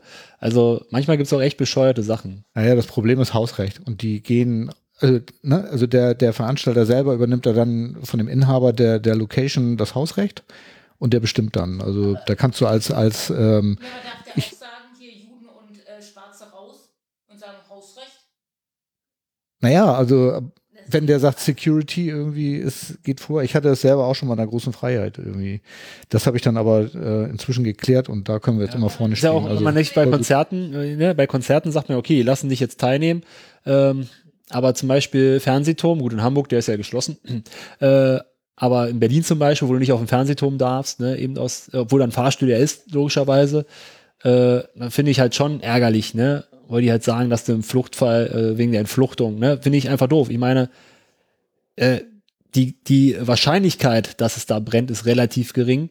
Und ähm, ich finde es einfach, also ich finde es äh, echt, nee, ich finde das doof. Also ich finde das, ich kann es jetzt nicht mal irgendwie sachlich irgendwie gut begründen, aber ich finde einfach, dass das was ist, was Inklusion behindert, weil wir halt einfach gewisse Möglichkeiten nicht haben, nur weil es irgendwie mal passieren könnte, dass wir da nicht mehr runterkommen. Und Du kannst ja auch Ja, also Ja. ich finde, Also ich, finde habe schon. Einkaufs, ich habe ähm, hier Zumal frag, frag mal Leute nach der Entfluchtung. Die, die sagen, äh, weiß ich gar nicht, ne? Entfluchtung von Rollstuhlfahrern, äh, äh, ja, keine Ahnung. Ja, ich hatte das in einem Einkaufszentrum, ne? Da, ich kann ja Rolltreppe fahren, genau wie du. Und äh, die Rolltreppe war da immer frei zur Verfügung. Und irgendwann haben die da Poller vorgestellt, dass du jetzt die Rolltreppe nicht mehr benutzen kannst. Als Fußgänger kommst du da durch, aber ich mit dem Rolli nicht mehr. Ne? Bin ich zur Info hin und habe gefragt, was, was da hier los? Äh, ja, aus Sicherheitsgründen.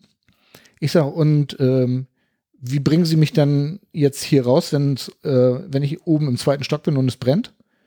Ja, können Sie mit dem Fahrstuhl fahren. Ich sag, wissen Sie, was am Fahrstuhl für ein Aufkleber dran ist? Beim Brand nicht benutzen. Ja, äh, da haben wir dann andere Möglichkeiten. Was? Äh, ja, Ja, es gibt ja, es gibt ja auch Aufzüge, die, im- Thema, gibt ne? sogar Aufzüge, die im Brandfall benutzt werden, aber selbst das ist ja schwierig, ne? Also, äh, also wir hatten das jetzt gerade ein bisschen interessant, ne? Also in der Superbude, wo wir beim Summercamp waren, die haben uns das ausführlich erklärt, fand ich auch schön. Die hatten wirklich mal ein Konzept dafür. Aber für Rollstuhlfahrer heißt es halt in dem Moment, äh, genau, geh entweder bleib in deinem Zimmer, wenn es sich gerade in deinem Zimmer brennt, oder ähm, geh so weit wie möglich weg vom Feuer. Äh, da gibt's ganz viele Brandschutztüren, die dich sozusagen abriegeln, die dich dann auch schützen, ähm, bis die Feuerwehr kommt und dich dann halt sozusagen äh, retten kann. Ähm, der Aufzug beispielsweise ist so konzipiert, dass ähm, er halt, äh, wenn er über dem Feuer ist, äh, quasi aufgeht und nah gar nichts macht und wenn er unter dem Feuer ist, einfach nach unten fährt und da aufgeht. Und dann macht er aber auch nichts mehr. Ne, aber äh, ist zumindest mal das erste Mal, dass ich erlebt habe, dass die Leute wirklich wissen, was, was ne, wenn man fragt irgendwie, ah ja, wir haben uns da Gedanken drüber gemacht. Viel schlimmer finde ich ja wirklich irgendwie, wir haben mal bei der äh, bei der U-Bahn mal gefragt, äh, wo, da ging der Aufstuhl halt nicht und äh, was ist denn, wenn das die letzte Bahn gewesen wäre? Was ist denn, wenn jetzt ein Notfall wäre? Und Raoul Krauthausen beschreibt das ja in seinem Buch, dass ihm das mal passiert ist. Und die Leute haben einfach keinen Plan. Die wissen nichts. Die sagen, also die wollen sich wahrscheinlich im Brandfall dann auf einmal ganz schnell was ausdenken. Ja, Ja. also ich hatte das tatsächlich das Glück, ich bin mit der S-Bahn, letzte S-Bahn auf meinen Bahnhof und dann Fahrstuhl kaputt. Und das hat Gott sei Dank der Fahrer gesehen, der hat mich die Stufen runtergetragen. Ja, aber ist ja zum Beispiel Raoul Krauthausen im E-Rolli, ne? Schwierig, schwierig. Da kommt dann die Feuerwehr. Ja, nee. Ja, war ja auch nicht. Also in seinem Buch, was, was war die Lösung?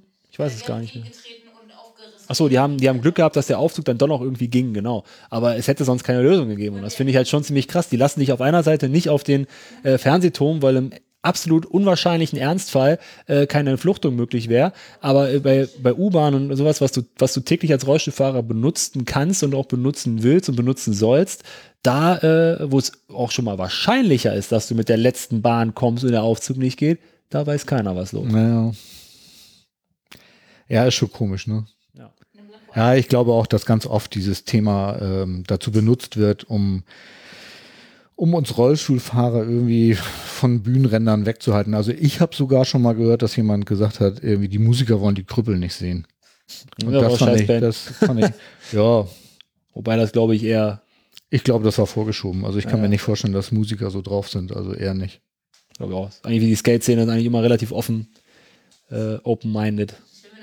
Ja, ich, ich kenne das aus der Heavy-Metal-Szene, da ist das auch so. Also da ist so eher so, dass die Leute dich nach vorne tragen, äh, wie du schon vorhin auch gesagt Das ist auch hast. so. Also bei, den meisten, Motorhead. bei den meisten Punkrock-Shows, wo ich war, war eher so, dass die dir gesagt haben, wenn die gesehen haben, dass du da unten einen scheiß Platz hast, dann haben sie dich auf die Bühne geholt. Ähm, oder aber halt äh, eine Ansage gemacht auch, ey Leute, ne? Ähm, und von daher glaube ich auch nicht, also zumindest nicht in dem Spektrum, in, in Nee, nee, ich glaube, das da geht, bewegen. es geht viel um Geld. Also ich habe das jetzt auch gerade wieder mitbekommen äh, mit dieser Rolli-Tribüne beim Rolling Stones Konzert. Das war ja wohl auch irgendwie keine so eine richtig tolle Sache hier im Stadtpark. Ich weiß nicht, ob du das mitgekriegt hast. Aber im Stadtpark ist ja immer dieselbe, oder? Äh, nee, die Rolling Stones haben ja auf dieser Stadtparkwiese vom Planetarium so. gespielt. Dann haben die ja extra Konzertdingen, sie es aufgebaut. Ich weiß jetzt gar nicht ganz genau, weil ich selber war gar nicht da, aber ich habe gehört, die haben zu acht hintereinander gestanden und es war nicht erhöht, so dass dann irgendwie so die erste Reihe gut geguckt hat, die zweite Reihe schon nicht mehr so gut und ab dritte Reihe konntest du gar nichts mehr sehen. Ähm, dafür konnten die in der ersten Reihe dann aber auch nicht mehr raus, um sich was zu trinken zu holen, weil das war einfach alles vollgestellt. Das ist aber da Sporthalle genauso schwierig, ne? Weil du kommst halt, das ist halt so eng auf diesem Balkon und wenn der halt ganz am Rand irgendwie raus muss und mal Pipi machen muss oder sein Bier wegbringen will oder ein neues Bier will also Bier kann ja noch die Begleitperson holen, aber mit dem äh, Pipi wegbringen wird schwierig, ne? Punika-Flasche. ja, aber was ist das, ne? Also was ja, ist, ein, ja, ich äh, finde auch, ist echt ein Witz. Cool. Ähm, wenn dir eine gute Fee Wünsche erfüllen würde, an welcher Stelle würde äh, wieder laufen können stehen? Schwierige Frage. 3.800.000 69.754. Stelle. Coole Antwort. ja, also es gibt, wie gesagt, das Laufen ist mein kleinstes Problem. Und äh, eigentlich gar kein Problem. Also das nicht laufen können ist kein Problem für mich. Und äh, da würde es andere Sachen geben. Also wenn man von, von, von Heilung spricht sozusagen, ne, dann ist es eher Blase und Darm. Ja, ne? Das würde ich mir wünschen. Das was, das was an meiner Behinderung, wo ich sage, okay, das ist echt ätzend, das führt zu unangenehmen Situationen äh, ne, also wenn mir eine Fee sozusagen äh, wieder eine funktionierende Blase und Darm schenken könnte, das wäre was. Aber den Rollstuhl finde ich super, das ist nicht so wichtig. Und äh, es geht mit dem Rollstuhl und ohne funktionierende Beine im Prinzip ja eigentlich alles, was äh, meiner Meinung nach auch so gehen würde. Von daher ist das echt ganz weit hinten. Ja, krass, ne? Das äh, können viele Fußgänger überhaupt nicht verstehen. Ne? Nee, also ich, nicht. Äh, hätte ich auch früher nicht verstehen können, muss ich Nee, gar sagen. nicht. Also, aber ich kenne tatsächlich, also ich könnte niemanden benennen, der sich das intensiv wünschen würde. Ja, doch, ich kenne einige, die, die das auch machen und mit diesem Rewalk-Gedöns, was ich übrigens total ätzend finde, diese Exoskelette. Ähm, ich finde, das, ne, also ich finde ätzend, ich muss jetzt wieder ein bisschen ausholen, ich finde ätzend, dass die einen auch Mobilitätsersatz für einen Rollstuhl machen. Es ist es nicht. Das ist Quatsch. Es ist eine gute Therapie vielleicht, ne? Also es ist auch nicht für jeden nutzbar, das muss man auch mal ganz klar sagen. Und äh, für die, für die es nutzbar ist, kann es ganz schön sein, dass man da mal ein paar Schritte laufen kann und dass das eine Therapie ist und dass das eine Ergänzung ist und dass das ganz gesund auch sein kann. Aber daraus eine Mobilität, also das, dieses Marketingkonzept äh, von denen, das äh, quasi als Alltagsgerät zu verkaufen, das ist einfach nur Bullshit und das hasse ich wie die Pest. Und da bin ich auch, also Rewalk ist bei mir noch hinter Supo. Oh, darf ich das sagen? Jetzt kriege ich wieder Ärger. Schneide ich raus. Ich piepse das weg. ah ja, sehr gut. Die haben auch mal das, dieses, dieses Zitat, die nehmen auch die Zitate aus, äh, auseinander. Dieses, äh, auf der Reha-Care haben sie gesagt, ähm, ja, da haben sie gesagt, äh, Sitzen ist das neue Rauchen und deswegen ja, müssen sie ja jetzt alle mit Exoskeletten laufen. Das ist aber totaler Bullshit, weil dieses, dieses Zitat kommt aus, äh, aus, aus dem Bereich, dass jetzt Büroarbeiter halt dieses, ne, dass die jetzt nur sitzen bei ihrer Arbeit und sich nicht bewegen und nicht aufstehen. Ne? Da sagt man, das ist, das Sitzen ist das neue Rauchen. Aber Rollstuhlfahrer bewegen sich ja im Sitzen. Das ist was ganz anderes. Das hat absolut nichts miteinander zu tun und die benutzen das für ihre Marketingzwecke. Und dann habe ich die versucht, auf der Reha-Care irgendwie äh, zur Rede zu stellen. Aber äh, die haben mich quasi abgewürgt, haben, haben die Fragerunde für beendet erklärt und äh, haben mir danach versucht, noch im, im, im Leisen irgendwie was einzuflüstern. Aber äh, tut mir leid, also das ist für mich einfach ein unglaublich schlimmes Marketingkonzept, was die fahren. Und äh, die spielen mit den Träumen von Menschen, die sie nicht erfüllen können. Ah ja. Da finde ich andere ich- Exoskelette besser, weil die zumindest ganz klar sagen, dass es ein Therapiegerät ist. Ja, also ich habe letztes Jahr auf der Reha-Care tatsächlich auch mit einer Freundin zusammen eins von diesen Therapiegeräten mal ausprobiert. Und sie ist dann damit gelaufen. Ich wollte das gar nicht, weil also ich muss ich ich es kann auch es nicht. übrigens gar nicht. Also ich, ich muss es äh, ich nicht. bin, ich bin ähm, zu groß. ah ja. Ich bin A zu groß für diese Geräte ähm, und äh, ich bin, äh, habe zu viel verkürzte Muskeln an den Beinen. Ja, Ah. Also ähm, ich müsste quasi, und das finde ich halt auch, da musst du ja immer überlegen, wie viel ist es dir wert. Ähm, ich müsste jetzt also, um das machen zu können, erstmal ganz viel Physiotherapie machen, am besten fünfmal die Woche, um überhaupt wieder diese Dehnung zu erreichen, dass ich das machen kann. Und dann müsste für mich natürlich noch ein Gerät entwickelt werden, äh, was die richtige Größe hat, aber das ist eine andere Sache. Ähm, selbst wenn ich kleiner wäre, müsste ich also erstmal diese Therapie machen, wahrscheinlich über ein halbes oder ein ganzes Jahr. Dann müsste ich in eine Klinik gehen, über mehrere äh, Monate wahrscheinlich sogar, um mich mit diesem Gerät sozusagen anfreunden zu können, um das zu üben, um das zu lernen. Äh, und erst dann wäre es überhaupt möglich, und das musst du auch erstmal tagelang trainieren, ähm, damit wirklich im Alltag klarzukommen. Und dann hast du immer noch wieder diese zwei Krücken, die dich ja auch wieder behindern. ja, ja. Ja, und das ist super teuer. Also, Ah, ja. wenn man jetzt das zusammenzählt, ein halbes Jahr Therapie, vielleicht noch ein Vierteljahr Reha und das Gerät, also da sind wir ja äh, bei Kosten, da kannst du dir äh, 100 Rollstühle kaufen. Ja, also ich tatsächlich sehe ich das wie du. Also bei mir ist das Laufen auch ganz weit hinten auf der Liste. Ich habe auch ganz viele andere Wünsche, die diese Fee irgendwie mir erfüllen könnte. Zeitmaschine wäre geil. Und ich meine nicht mal, dass ich vor den Unfall zurückreisen kann. Aber Zeitmaschine wäre cool, ne? ja, genau, wir könnten mit Sean noch mal reden. Aber wir wollen jetzt nicht wieder in Trauer abschweifen. Ähm, nein, also Nee, es, genau. gibt, es gibt so viele Momente im Leben, das kennt aber jeder, ne, wo man sagen würde, hätte ich das damals anders gemacht. Ne? Oder, äh, ne, äh, Ja, oder, oder Sachen, die man noch mal erleben will. Ne? Also von daher, eine Zeitmaschine würde für mich noch äh, vorm Laufen kommen. Ah Ja, also das wäre bei mir, wenn du das jetzt so sagst, fast Nummer eins. Weil dann würde ich die Lottozahlen von nächster Woche wissen. Außerdem, genau, Fliegen kommt vorm Laufen. Alles doch viel geiler. Warum soll ich denn laufen, wenn ich fliegen kann? Also, liebe Fee, bitte scheiß aufs Laufen, lass mich fliegen. Genau. Sehr gut. Ja, ähm, meine Liste ist jetzt hier schon ziemlich abgearbeitet. Ähm, kanntest du dieses Medium Podcast eigentlich vorher?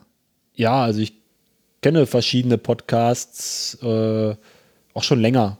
Habe auch mal eine Zeit lang tatsächlich mit dieser äh, Apple iPhone Podcast App so das eine oder andere gehört. Aber ich habe mir immer nur, also ich bin auch so ein, wenn ich mal Bücher lese, dann nur Sachbücher und bei Podcasts war es halt immer ähnlich. Also äh, habe ich mir immer sozusagen eher so die fachbezogenen Themen irgendwie rausgesucht, die mich interessiert haben. Und ähm, ja, da war dann relativ schnell erschöpft das Spektrum da, zumindest auf diesem, äh, auf dieser App. Und äh, Das heißt, der Virus hat dich nicht gefangen. Ja, aber wie gesagt, ich bin wieder zum, zum Ein Ein Einstieg zurückzukommen, ne? weder, weder Filme, wobei, ne, Netflix, äh, vielleicht gibt's ja jetzt die perfekte äh, Podcast-App, die man nutzen kann, um äh, eben auch interessante Themen zu finden. Ähm, Ja, genau. das Finden ist das Schwierige. Das, das ist tatsächlich am Anfang äh, war das auch mein Problem, aber je länger man das macht, äh, desto mehr kommt man da rein und man findet dann auch wirklich ganz, ganz abseitige Podcasts, die man über Suchen niemals finden würde und die einfach total großartig sind. Aber Ja, das glaube ich. Aber wie gesagt, über diese App irgendwie und mit diesen Suchfunktionen, da bist du dann ja auch schnell irgendwie am Ende und äh, findest nicht so richtig was dazu. Weil ich habe dann vor allen Dingen auch damals, ähm, also wo für mich das auch noch ein bisschen Neuland war, also gerade so diese politischen Sachen, habe ich dann viel über Inklusion und, und äh, Teilhabe und so eine Sachen habe ich einfach auch irgendwie gesucht und wollte mir auch Sachen anhören, irgendwie, die nicht von so Sesselpupsern kommen, die laufen können, ne, sondern von, von Leuten halt wie Raoul Krauthausen und Co., ne, die halt wirklich was darüber sagen können, was man dann auch sagt, ja, genau so. Und äh, da habe ich mir versucht, möglichst viel irgendwie mal reinzuziehen. Und äh, ja, darüber habe ich dann einfach, oder fand ich, gab es dann einfach noch zu wenig. Wobei die Sachen, die ich mir angehört habe, sehr interessant waren. Und gerade auch im, rund um das Bundesteilhabegesetz auch äh, tatsächlich auch Sachen dann von doch fußgehenden Politikern, ähm, die sich aber mit dem Thema sehr engagiert haben. Äh, übrigens nicht aus der Regierung, ähm, äh, ja, aber die dann wirklich auch sehr schöne, gute Sachen gesagt haben, die ich absolut teile. Ähm, und die äh, dann sich leider ja nicht durchsetzen konnten beim Bundesteilhabegesetz. Aber okay, das ist ein anderes Thema. ja, könnten wir jetzt noch mal ein Fass aufmachen, aber ich glaube, äh, wir sind schon fast bei zwei Stunden. Nee, heute nicht mehr. Dann setzen wir uns noch mal zusammen und machen einen Politik-Podcast. Genau. Dann laden wir auch die Rufer ein. wa? genau. Ähm, wie bist du denn in sozialen Medien erreichbar? Ja, sozialen Medien natürlich so, ich sag mal, die üblichen Verdächtigen, ne? Also Facebook, Instagram, das sind so die Sachen, mit denen ich so hauptsächlich arbeite. YouTube. Ähm, auf Facebook ist es einmal meine Athletenseite sozusagen. Stimmt, die hat mich heute ziemlich, ziemlich verwirrt, weil ich habe dich zwei, einmal gefunden und dann dachte ich, er Ja. hatte mir doch geschrieben, wo er wohnt, verdammt. Es ist, es ist ganz witzig manchmal, wenn ich dann so Sachen like, dann like ich die einmal als David Lebusa mit meinem privaten Profil und einmal als David Lebusa mit meinem Athletenprofil. Ist jetzt einfach so, dass ich mein privates Profil, da mache ich einfach gar nicht so viel. Da hm, teile ich natürlich auch mal- manchmal ein paar Sachen, aber ist jetzt nicht so, dass ich schreibe, oh, war schön heute irgendwie, bla bla bla, sondern das, das meiste teile ich über meine, über meine ähm, Page, über meine äh, Fanseite, ich, nenn, ich mag das gar nicht so nennen, aber ne, über meine Seite, wo man liken kann, da, also wenn man oben gefällt mir klicken kann, was ihr übrigens gerne alle machen dürft, dann habt ihr die richtige Seite gefunden, weil mein persönliches Profil, ihr könnt mir Freundschaftsanfragen stellen, aber ganz ehrlich, da nehme ich nicht jeden an, aber da passiert auch nicht viel, also ihr verpasst auch nicht viel. Deswegen geht lieber auf meine andere Seite, pa- verpasst dann, gefällt mir. Und vor allen Dingen, wenn ihr dabei seid, geht auch gleich bei Facebook noch auf Sit and Skate ähm, auf die Seite und kommt nach da auch noch ein gefällt mir. Da machen wir momentan noch mehr. Ne? Das ist so die aktivste Seite momentan bei uns, weil darüber haben wir auch unseren YouTube-Kanal. Da machen wir Videos drüber. Ähm, ne, genau, mal mehr, mal weniger, aber ich bin, denke mal jetzt über den Winter, wir haben mal wieder ganz viel Material zum Schneiden im Sommer gesammelt und da werden wir schon wieder ein paar Videos raushauen. kenne das Problem. Ich habe ja gerade meine Fahrradtour hinter mich gebracht und habe auch noch Tonnen an Fotos und Tonnen an Videos zu Hause liegen, irgendwie, die alle noch geschnitten und Aber- vorbereitet werden müssen. Also, wie gesagt, YouTube, Sit and Skate, das ist der, äh, weil da sind meine alten Kanäle, The Real Rocking World und, und David Lebusa, da kann man zwar noch mal gucken nach den alten Videos, bei David Lebusa übrigens auch äh, noch die guten alten Helsinki-Sachen drauf, ähm, aber neue Sachen werden wir wohl nur noch bei äh, Sit and Skate raufspielen, das heißt bei YouTube nur noch bei Sit and Skate, bei einer Möglichkeit gucken, das auch bitte abonnieren, da brauchen wir noch ein paar Leute, damit wir da auch ähm, ein paar Leute erreichen, damit ihr auch nichts verpasst, ansonsten bei Facebook und äh, bei Instagram vor allen Dingen, ne, da auch mein, mein äh, persönliches Profil sozusagen ist äh, @datlebbe. Das ist so ein Spitzname, der mir irgendwann mal gegeben wurde. Also Lebbe und datlebbe war einfach nur so. Viele denken so das Leben wegen meinem Unfall, aber nein, ist nicht. Lebbe kommt von Lebusa und datlebbe war einfach nur so. Ja, wer bist denn du? Ich bin datlebbe. Ne? Also ja, keine Ahnung. Auf jeden Fall ähm, Instagram datlebbe und Sit and Skate findet man da auch. Und du hast vorhin noch was vom Blog gesagt? Ja, wie gesagt, ein bisschen vernachlässigt, ähm, stiefmütterlich behandelt in letzter Zeit, aber der, ähm, der Blog heißt lisa-and-david.net. Das ist äh, unsere Blogadresse. Also lisa-and-david.net mit Bindestrichchen dazwischen. Und äh, da gibt es auf jeden Fall noch einige schöne Stories zu unseren USA-Reisen und zu Deutsche Bahn-Reisen und zu Flugreisen und noch mehr Reisen. Äh, und halt zum Motorhead-Konzert und, und, und, und, und. Ja, cool. Ich habe das leider beim letzten Mal, als ich ein Interview gegeben habe, vergessen. Diesmal will ich es nicht vergessen. Kennst du Leute, die ich noch interviewen soll? Bestimmt einige. Also einer hast du ja heute schon selber gefunden, meine Freundin Lisa, ne, die ja Genau. immer schon zwischengequatscht hast. Die musste also nochmal alleine irgendwie, Ja, genau, dann kann ich dazwischen quatschen Und Kaffee kochen. und Kaffee kochen. Ja, ja ist halt Aufgabenteilung, ne? Ja, finde ich gut. Ich hab doch schon gesagt, hier, die Ruffer kannst du machen.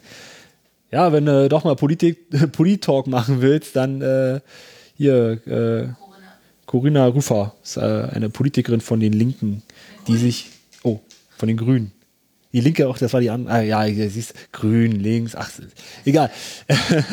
Ist alles grün links versifft, also passt schon. Genau. Hier, wir sind Säcke. Okay, ähm, ja, also äh, Corinna Rüffer war auf jeden Fall eine bei, bei der ganzen Debatte um das Bundesteilhabegesetz, die ich da ähm, sehr engagiert fand und die echt gute Sachen gesagt hat und die hat auch den Regierungsparteien da versucht hat, den Wind aus den Segeln zu nehmen. Leider kon konnten sie sich halt nicht durchsetzen als Opposition, deswegen haben wir jetzt ein doofes Bundesteilhabegesetz, was nicht so richtig die Teilhabe fördert, meiner Meinung nach. Zumindest nicht, wenn man es mit Schweden, Spanien, USA oder Großbritannien vergleicht. Ähm, aber auch was nicht Politik angeht oder vielleicht auch äh, ja, sportlich, äh, findest du sicher, also wenn man hier in Hamburg alleine schon ein bisschen überlegt, dann hast du natürlich den äh, Toni, Toni Hömpler, den kennst du ja auch, oder Idina Müller, ne, die ja von äh, hoch erfolgreicher Rollstuhlbasketballerin zu hoch erfolgreicher äh, Kanufahrerin äh, geworden ist und die ja auch hier in der BG-Klinik arbeitet. Ähm. Genau, und tauchen tut sie auch noch. Also macht auch eine ganze Menge. Oder vielleicht wäre es ja auch mal, ich meine, ich weiß halt nicht, ne, das ist halt alles nicht Hamburg, aber ähm, auf du bist ja nächste Woche bestimmt auch auf der Reha-Care. Also nächste Woche. Äh, die, vor Wochen warst du ja bestimmt auch auf der Reha-Care. Ja, wir nehmen äh, am Freitag vor der Reha-Care auf, wann ich den Podcast geschnitten und freigelassen habe. ja, also da, Jetzt muss ich mich ranhalten, damit das noch vorher was wird. Verdammt. Ja, vielleicht wäre es ja da auch interessant, so den einen oder anderen, glaube ich, äh, vor die Flinte zu kriegen. Ähm, denn man- auch der eine oder andere Hersteller vielleicht, vielleicht auch so, so Hersteller, die sehr, die vielleicht auch so innovative, interessante Sachen machen, also nicht so irgendwie jetzt die üblichen Verdächtigen, sondern halt wirklich so äh, Leute, die ausgefallene Sachen machen.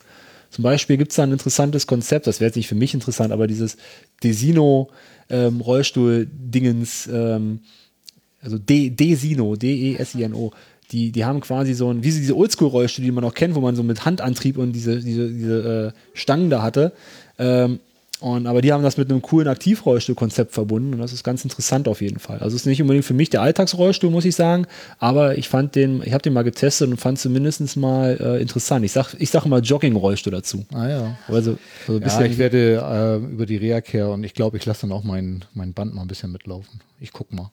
Äh, und den Fixstuhl? der ist total untergegangen letztes Jahr auf der Reha-Care. Ja. Den, äh, wie hieß er?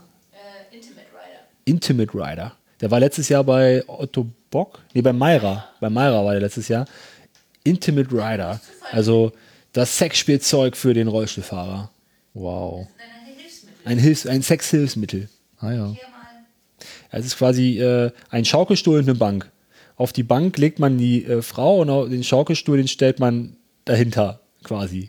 Aha. Bildlich genug. Aha ja. Aber der schwingt nicht weit, ne? Ja, vielleicht kannst du den einstellen, ich weiß nicht. So nach. Ich werde mal nachsuchen, wenn ich jetzt auf der Reha-Care bin und dann äh, werde ich. Das Wir, wir sind ja zusammen da, vielleicht könnten wir das zusammen angucken. ja, wir, wir haben erst letztes Mal schon mit denen versucht zu reden und die haben auch die Fresse nicht aufgekriegt. Tja, Ja, also Das ist echt traurig. da, da, die bräuchten mal Marketing-Experten. Da habe ich ja gerade gemerkt, da bist du ja Experte. Vielleicht kannst du da was machen. Ja, ich habe es ja versucht, mit denen mal zu reden irgendwie. Wir hätten ja auch gerne mal darüber tatsächlich mal so einen so äh, Blog- oder Vlogbeitrag gemacht. Das wäre ja total interessant, finde ich. Kann ja angezogen bleiben, dass da kein Porno draus wird, ne? Aber ähm, ich finde ja, wir, wir sind ja welche, die auch über Sex reden können. Das haben wir ja auch schon durchaus mal bewiesen bei Paula Kommt beispielsweise. Ähm, und finde das auch wichtig, dass man offen drüber redet, weil das zum Beispiel in meiner Zeit in der Reha ein Thema war, was totgeschwiegen wurde und was ich halt doof fand. Als junger Mann, der sexuell aktiv war auch schon vorher, dann äh, ist das halt blöd, wenn auf einmal so ein Cut ist und du nicht weißt irgendwie, ja, kann ich jetzt noch, geht das noch, äh, wie macht man das, äh, geht, ne? Also ist halt blöd und da warst du mit alleine gelassen und deswegen finde ich das wichtig, drüber zu reden, ne? Auch wenn das jetzt hier über 18 wird, aber ähm, Kein ne? Problem. Wird- Dann setzen wir das Bit. Äh, müssen wir ja sowieso schon, weil Lisa ja vorhin schon. es gibt einen Podcast, ähm, da wird immer das Wort Penis eingeworfen. Und äh, wir werfen das Wort Ficken ein. Also, wo ist das Problem, ne? ja. Machen wir doch alle. Und auch, Also ich kann- auch Rollstuhlfahrer, ne, dass auch behinderte Menschen Sex haben können und vor allen Dingen auch äh, Verlangen haben, das ist ja immer, ne, also ich finde, in den letzten Jahren hat sich das gebessert, also es ist jetzt kein reines Tabuthema mehr, aber es sind immer noch so viele Menschen, die sich das gar nicht vorstellen können. Ne, und Also, ähm, ich habe das in der äh, Reha, war das Thema für uns. Also, ich, ich, war in hatte. einer, ich war in einer Kinder- und Jugendreha auch. Ne? Ah, ja. so. Also ich hatte einen relativ alten Urologen und der ist dann zu mir gekommen und äh, hat dieses Thema irgendwie aufgebracht und hat mich dann an einen jüngeren Kollegen verwiesen, mit dem ich das dann mit meiner Frau besprechen sollte, weil er wäre noch mehr im Thema als er selber. Fand ich sehr gut. Sehr schön selbstironisch. Ja, ja, das war großartig. Aber Ja. der Kampf war auch super, ne? Der ältere wäre auch cool. Ja, klar. Also mein, mein Neurourologe, den ich dann erst Jahre später ähm, in Herdecke entdeckt habe, der Dr. Koll, super Typ. Ähm, klar, der war da auch total offen. Hätte ich den in der Reha gehabt, wäre das garantiert auch gegangen. Ne? Aber ich war halt in der Kinder- und Jugendreha. Die einzige, mit der ich da eigentlich drüber, oder die einzige, mit der ich darüber reden konnte, war Psychologin und äh, die Oberärztin. Und wie das äh, gerade schon äh, so klingt, das waren halt beides dann auch Frauen und das ist dann ja auch immer manchmal blöd, wenn man äh, und Fußgängerin natürlich. Ne? Also von daher wäre natürlich irgendwie cooler gewesen, wenn man das Thema ein bisschen offener gestaltet hätte und äh, sozusagen. Ähm, da gibt es auch wieder, ne? Es ist, ich weiß, es ist schon viel zu lange, was wir hier quatschen, aber Nee, es gibt ein cooles du. Ding.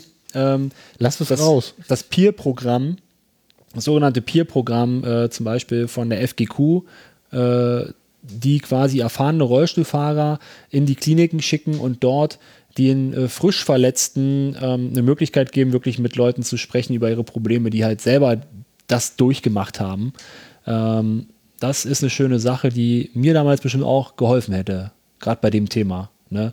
Mit jemandem, der wirklich so auf einem, mit dem man vielleicht auch auf einer Wellenlänge ist, wo man weiß, ey, ich habe genau dieselben Probleme gehabt. Man merkt, mit dem kann man offen sein und da weiß man, was er spricht. Und zwar nicht so mit diesem Therapeutengewäsch, sondern wirklich äh, ehrlich, frei von der Leber weg.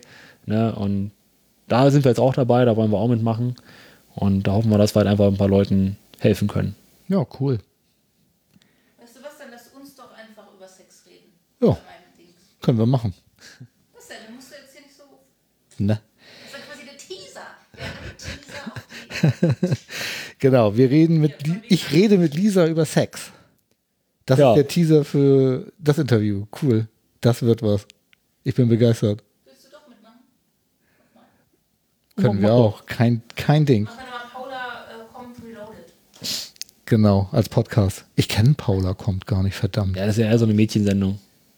Das ist eine Sexsendung auf Six. Ah, okay. Da geht es um SM oder um äh, Transsexualität oder eben auch um Sex mit Bindung. Ah ja. Und zwar mit Niveau.